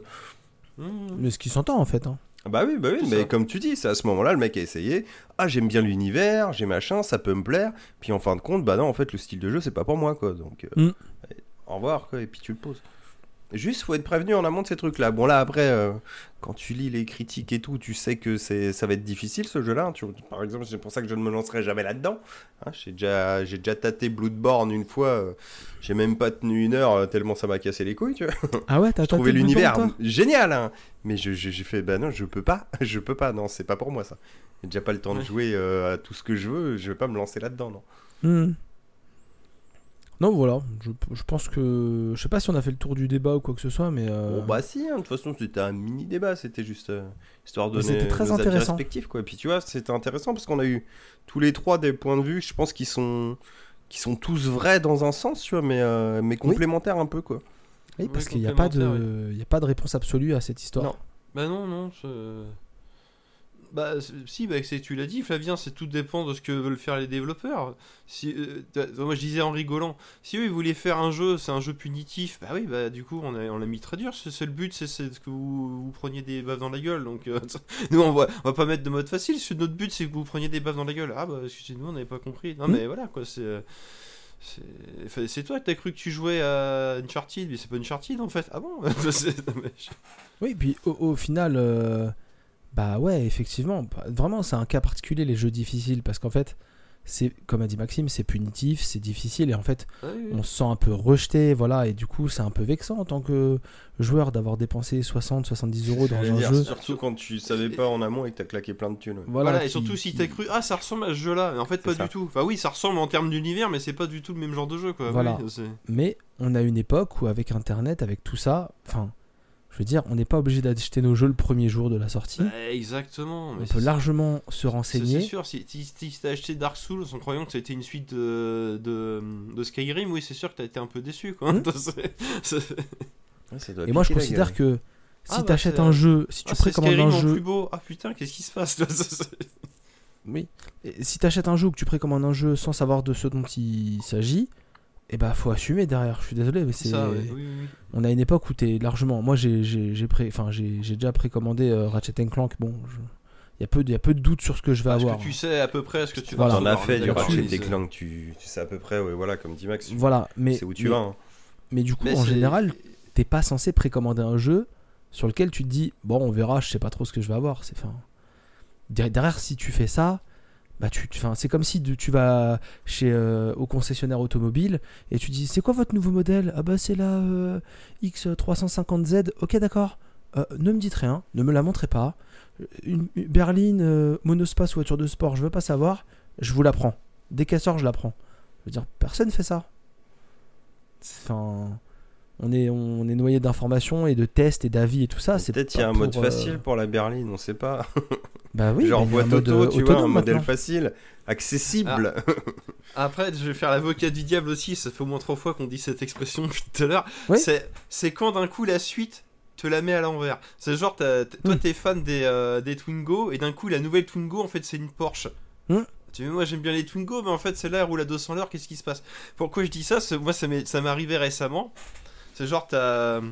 T'as. euh, Wolfenstein. euh, euh, les, les Ah, remakes là en 2014. le dernier, là, ouais. Ah, New Alors, Order et New Colossus. New Order, New Colossus, Old, Old Blood et Young Blood. Ah non, bah Young Blood en fait tu peux pas y jouer. Mmh. J'y ai joué une heure, j'ai j'ai dit je vais être remboursé. C'est non, c'est là c'est ouais, tu me l'avais offert, j'ai tenté, ça m'a, j'ai pas. Ah mais quelle saloperie en fait. Ouais. Et ça m'a fait pareil que, que le remake de Shadow Warrior. Bah, Shadow Warrior 2, ça n'a aucun rapport. C'est euh, c'est le même univers, mais ah tiens on va refonder tout le gameplay. Fait non en fait pourquoi vous faites ça? Vous Et aviez coup, aimé ça, et bah cette fois-ci, c'est pas pareil. Bah voilà, c'est ça. Et là, par contre, non. Et, et Wolfenstein Unblocked, c'est d'autant plus grave que ça aucun. Enfin, c'est euh, une absurdité même le jeu. Parce que les autres, on a affaire à des FPS plus classiques où c'est des niveaux, il y a une histoire béton. Alors euh, là, il y a quand même des, du gameplay moderne, genre euh, bah il y a des euh, un peu des quick time events, des machins. C'est pas juste rentres dans une salle, tu fais pampan quoi. Mais là, on est arrivé à un niveau où c'est. euh, les mecs, ils ont pris. euh, bah, on va faire Far Cry 5 à Paris, euh, dans l'univers de Wolfenstein, en coop. Mais tu peux y jouer tout seul, mais sans coop. Donc, si ton partenaire il meurt, tu meurs aussi. Et, et tu Ouais, meurs quoi. parce que voilà. Et, euh, et puis surtout, et puis alors là, ce méchant-là, il faut tel type d'arme pour le tuer. Mais alors lui, c'est une autre. Mais par Oui, contre, vu qu'on n'a pas adapté le gameplay. Et, et vu qu'on n'a pas adapté le gameplay, quand tu changes de flingue, il y a toujours une animation de 5 secondes quand tu changes d'arme. Mais mais en fait, faut pas faire ça, quoi. Et t'as des absurdités, genre, t'as le bonhomme en face de toi, euh, genre, t'as la petite mitraillette, elle va te. Bah. dans- un FPS euh, basique, euh, plus le flingue il est gros, plus il tue tous les méchants quoi. Mais non, genre Mm. le soldat de base, il faut le pistolet parce qu'il est plus efficace que le gros, euh, le gros canon. Tu te dis, mais c'est complètement con quoi. Enfin, c'est, euh, Et donc tu joues. Et, et c'est d'autant plus grave ce jeu C'est là. pourquoi j'ai arrêté. le- hein. Le premier niveau du jeu, qui si tu prends ton temps prend une heure, bah en fait t'as un niveau normal et c'est après t'as le titre et là le vrai jeu commence et tu dis ah ouais bah en fait vous me l'avez mis dans le cul quoi. Et dans Shadow Warrior 2, Shadow Warrior 2 c'était pareil, tu dis ah ouais si vous étiez plus malin vous faisiez en sorte que le niveau durait deux heures et puis comme ça je pouvais pas me faire rembourser quoi. hein. Bah oui non mais c'est- pensait proposer un vrai ce- truc. cela il y a de la tromperie et c'est d'autant plus euh, risible parce que du coup je suis dit sur Youngblood, euh, tu l'avais fait le premier niveau ou pas C'est dans, dans le Zeppelin? Euh, ouais, mais est-ce que je l'ai fini? Je sais même plus. Donc euh, le- la fin du niveau, tu combats un boss qui comme toi porte euh, Non, dans je les crois pas que j'ai tapé le boss. Dans, dans la fin de, de New Order, on va plus ou moins dans l'Atlantide et on trouve des bio, euh, des bio Mm. combinaisons high tech et tout. Et en fait, dans, dans, dans Youngblood, on sait pas pourquoi, tous les méchants ont ça. Alors les boss de fin ont ça. Et donc dans le premier niveau, t'as un boss que tu mets 10 minutes à tuer parce que le mec il passe son temps à faire pop pop pop pop pop. Et vu qu'il tue ton, ta copine, toi tu, enfin, t'en chies Ouais, pas chiant, possible. quoi. Et c'est tellement risible qu'au fait, au moment où il a plus de vie, là, le mec, en fait, euh, t'es dans une salle euh, avec une porte qui donne sur l'aile du Zeppelin, mais euh, même si tu le tues dans la salle, genre les trois dernières secondes, le mec il va forcément aller sur l'aile du Zeppelin, parce qu'en fait, faut que ça lance une cutscene où en gros, genre les mecs ils, ils, ils perdent l'équilibre et ils se retrouvent Ah, je vais t'aspirer par le réacteur, alors que le mec tu l'as tué dans la salle quand tu dis, mais. Et à un moment donné, je le tue, puis je le vois, puis le mec c'est. Ah, je suis mort. Ah, mon dieu, je. Et là, tu dis Putain, qu'est-ce qui se passe? Qui c'est qui a fait ça Arkane Studio. Non mais qu'est-ce qui s'est passé là C'est euh, c'est comme près quoi, vous avez fait n'importe quoi. Vous faisiez des trucs bien avant. Comment ça se C'est qu'est-ce qui qu'est-ce qui s'est passé Alors c'est peut-être le Arkane des États-Unis. Attention, on se calme. Mais, Oui. mais là prêt. c'est pas. Non mais ce que je veux dire c'est que là tout euh, là tu te fais enculer à fond parce que tu dis ah c'est la ça, ça- c'est- euh, Wolfenstein c'est tellement atypique que ça, pour certains joueurs de FPS ça peut être leur jeu favori. Donc ils te font une suite qui est médiocre, Je qui est même plus dans le même genre, qui est même plus dans le même genre de, de jeu en fait. Ça, C'est plus c'est pas un Ouais. FPS, c'est un truc euh, genre Far Cry. Donc c'est c'est- ça a aucun sens quoi. C'est c'est euh, plus chiant que Far Cry, hein, parce que Far Cry 5, j'ai ah, bien c'est- aimé. mais C'est plus chiant. Oui, parce que Far Cry, on t'oblige pas de jouer avec quelqu'un au final. Non. ah, c'est, j'ai, j'ai pas compris pourquoi quand, vous avez fait quand ça. tes alliés ils meurent dans Far Cry, euh, ça va, tu vas bien. Faut attendre qu'ils Non, reviennent, c'est- mais. euh, Et, et là, par contre, là, là, t'as le droit de gueuler parce que là, il y a erreur sur la marchandise. C'est ça, que Ça, je veux oui. dire. ouais, Alors que pour retomber sur nos pattes, Returnal, Returnal, c'est pas la suite de, c'est pas la suite de Mass Effect, je veux dire. Donc, euh, comme je disais en rigolant, euh, Dark Souls, c'est pas la, suite de, Skyrim. Donc, euh, c'est bon. Si dès le départ on t'a dit que c'était un jeu on te fout des fessées, euh, t'étonnes pas si on te met des fessées, quoi. Enfin, c'est, Mm. Pour retomber sur nos pattes. Donc, tout, tout dépend de l'attention des, des développeurs, mais sauf quand, ou dans mon cas de Wolfenstein, où les développeurs, par défaut, ils ont décidé Ah, de t'enculer, C'est- compliqué, ouais. Enfin, ou du moins, euh, pas, pas forcément volontairement, mais au final, tu te fais enculer, quoi. Et ouais, Bref. et ouais, ouais. Ah bah, j'aurais, fait- j'aurais fait un test de plus, du coup. Et ben voilà, c'est beau, hein. Il sera Non, c'est peut-être très même bien. resté plus longtemps que moi sur Stranded Deep. Et bah très très bien. Et bah c'est, c'est- moi franchement j'aimerais bien que ces débats reviennent sur d'autres sujets parce que c'était intéressant. Ouais, ouais, je pensais qu'on tiendrait pas longtemps et ça va. on- Avec- ouais, ouais, Avec Wolfenstein euh, Youngblood, on parlait de, de, de, de, feur- de sœurs jumelles qui tuent des gens, donc du coup, on va pouvoir passer au sujet d'après. Ah, il oui, travaille jolie des transition. transitions. c'est un, Il c'est en un fait jeu pas de mots. souvent, hein. Euh, une série qui s'appelle euh, Why Woman Kill que j'ai vue sur Amazon. Euh, je vais essayer de vous résumer ça bien parce qu'en vrai c'est un truc que j'ai dû regarder 2-3 jours après le dernier podcast. Euh, c'est une série de Marc Chéry. Je sais pas si vous voyez qui est Marc Chéry, ça doit vous parler quand C'est même. Desperate Bah, Housewives. Desperate Housewives. Exactement, voilà. Alors Desperate Housewives, c'est un truc que j'ai regardé à l'époque, j'ai lâché en milieu et je me suis retrouvé à, à remater la fin, donc je sais comment ça se termine. Bon, Une, une série, euh, à la base on va dire plus de filles, mais bon, qui est sur le, la banlieue pavillonnaire américaine, euh, plutôt très sympathique, assez légère, mais, euh, Mm. mais où tout te marrait bien avec ces personnages qui de base pouvaient paraître un peu stéréotypés, mais qui avaient quand même du fond, et avec ces histoires de tromperie, comme quoi les voisins sont pas toujours beaux et tout. Enfin, c'était sympa. Le monsieur après avait fait une autre série qui s'appelait Devious Mates, si je dis pas de bêtises, Oui, qui oui, était oui. un peu dans le même genre, mais qui suivait en fait euh, bah, des, euh, des femmes de chambre quoi dans les, euh, dans les villas et tout. Mhm. Ça, j'avais pas regardé. Et ça, je suis tombé là-dessus parce que Rita a voulu regarder. Alors au départ, ça me vendait pas du rêve. hein. Moi, elle avait commencé le premier épisode, j'ai dû rater un quart d'heure, tu vois, quand je rentrais du boulot. Donc je tombe là-dessus, elle est en train de regarder ça, ok. Et en fait, c'est un principe assez marrant. C'est euh, t'as une baraque et on suit euh, trois familles à trois époques différentes. Je crois que tu as les années 60, euh, les années 80 et les années 2000 euh, plus ou moins contemporaines, tu vois, 2020. Mhm. Et en fait, le principe, c'est que dans chaque histoire, tu suis un couple. Et d'où le titre Why Woman Kill. Tu sais qu'il y a une femme qui va tuer quelqu'un. Mais on te dit pas qui. Tu vois, tu sais pas, c'est un peu le, le jeu de piste. Tu te dis, ça se trouve, est-ce que c'est mon personnage principal qui va tuer quelqu'un ou est-ce que c'est elle qui va se faire tuer par une autre femme? Parce que dans ce cas, ça marche aussi. Et du coup, tu te poses des questions sur chaque époque. Et chaque époque, du coup, tu as des histoires. La première histoire, euh, c'est une nana, elle se rend compte, euh, c'est ouais, c'est années 50 ou 60. Enfin, Mhm. époque très machiste, que son mari la trompe. Donc tu dis, bon bah, peut-être elle va tuer la maîtresse, peut-être elle va tuer le mari, peut-être c'est la maîtresse qui va la tuer, tu vois, tu es comme ça pendant tout le truc. Dans les années 80, ah oui, parce que t'as pas mal d'acteurs aussi. T'as la nana qui, euh, dans les années 50-60, c'est la nana qui fait Blanche-Neige dans la série Once Upon a Time, pour ceux qui connaissent. Moi je connais pas, mais bon, voilà. Dans les années 80, on a un couple qui est joué par euh, celui qui fait le, chef des, euh, de l'armée, entre guillemets, dans Pirates des Caraïbes. Le premier, qui dans le 2 est ah une sombre loque avec une barbe et tout alcoolique. Il fait le mari de Lucy Liu. qui est sa ah. femme du coup dans les années 80. Et euh, en contemporain, il y a une nana qui avait joué dans je sais plus quoi, qui, a une bonne bouille, mais je sais jamais dans quoi elle joue. Euh, qui en fait euh, fait une espèce de trouble avec une nana et son mec, et son mec est scénariste, et bon, ça se barre un peu en cacahuète aussi. Donc là, pareil, tu te dis, est-ce que la nana va les tuer? Est-ce que c'est eux qui vont tuer la nana? Et t'as tous ces trucs-là, et Lucy Liu, dans les années 80, en fait, elle, se rend compte. Alors là, on est dans du très désespéré, elle se rend compte que son mari est en fait gay et du coup elle se met à coucher avec le jardinier. Donc pareil, tu sais que ça va se barrer en couille.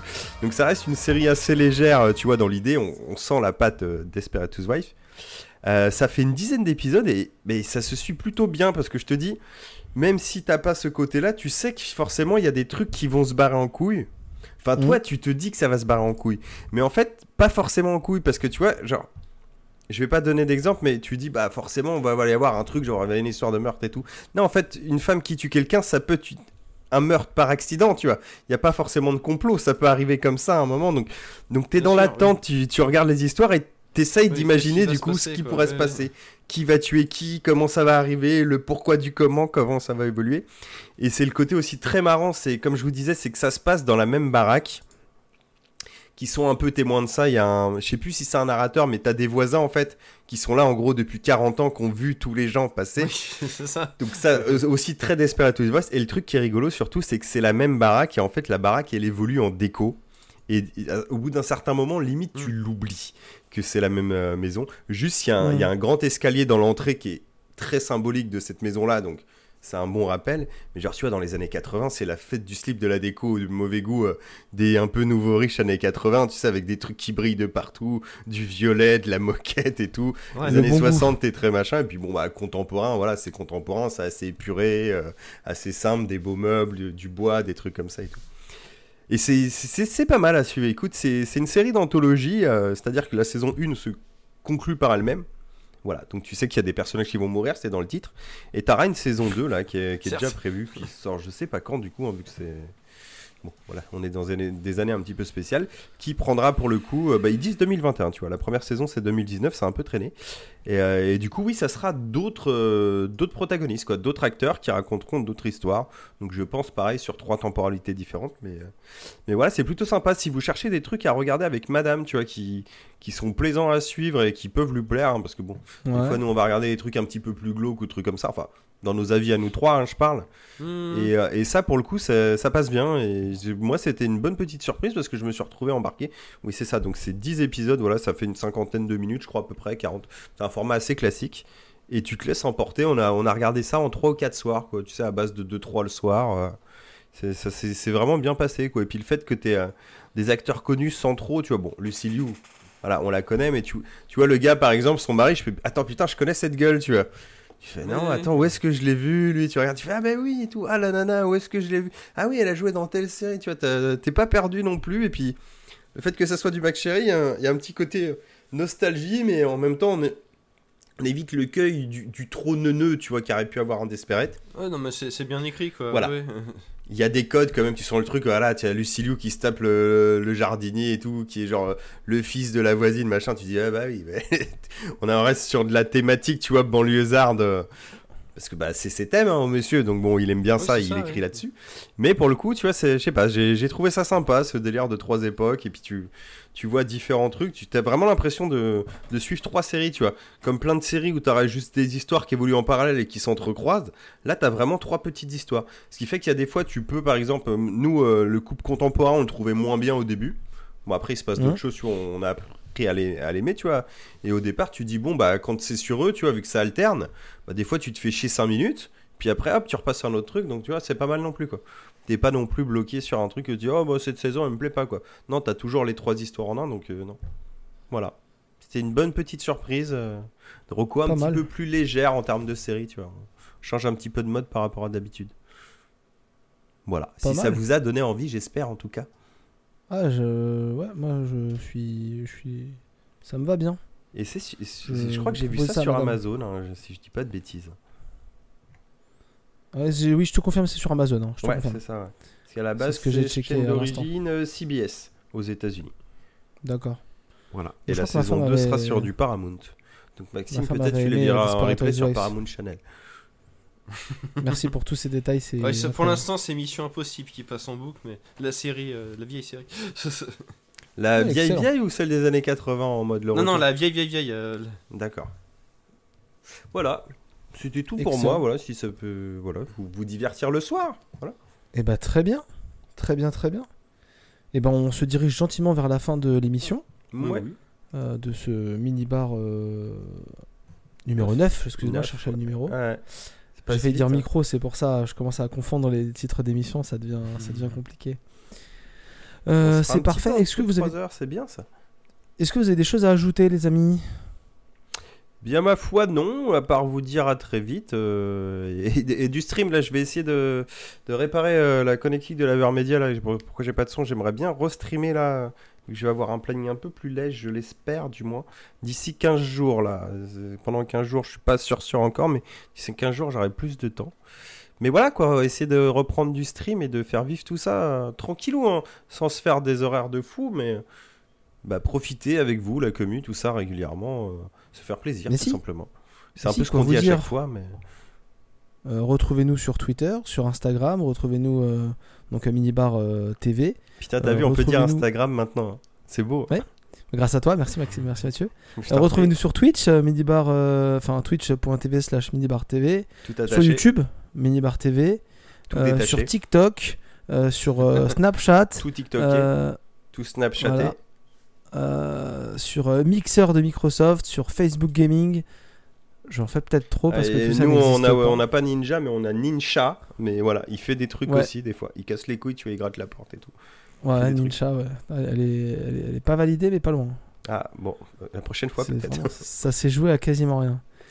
Et bah très bien, et bah les amis, on vous dit à très bientôt. Rendez-vous dans les mini-bars, rendez-vous dans les micro-bars, rendez-vous dans les streams.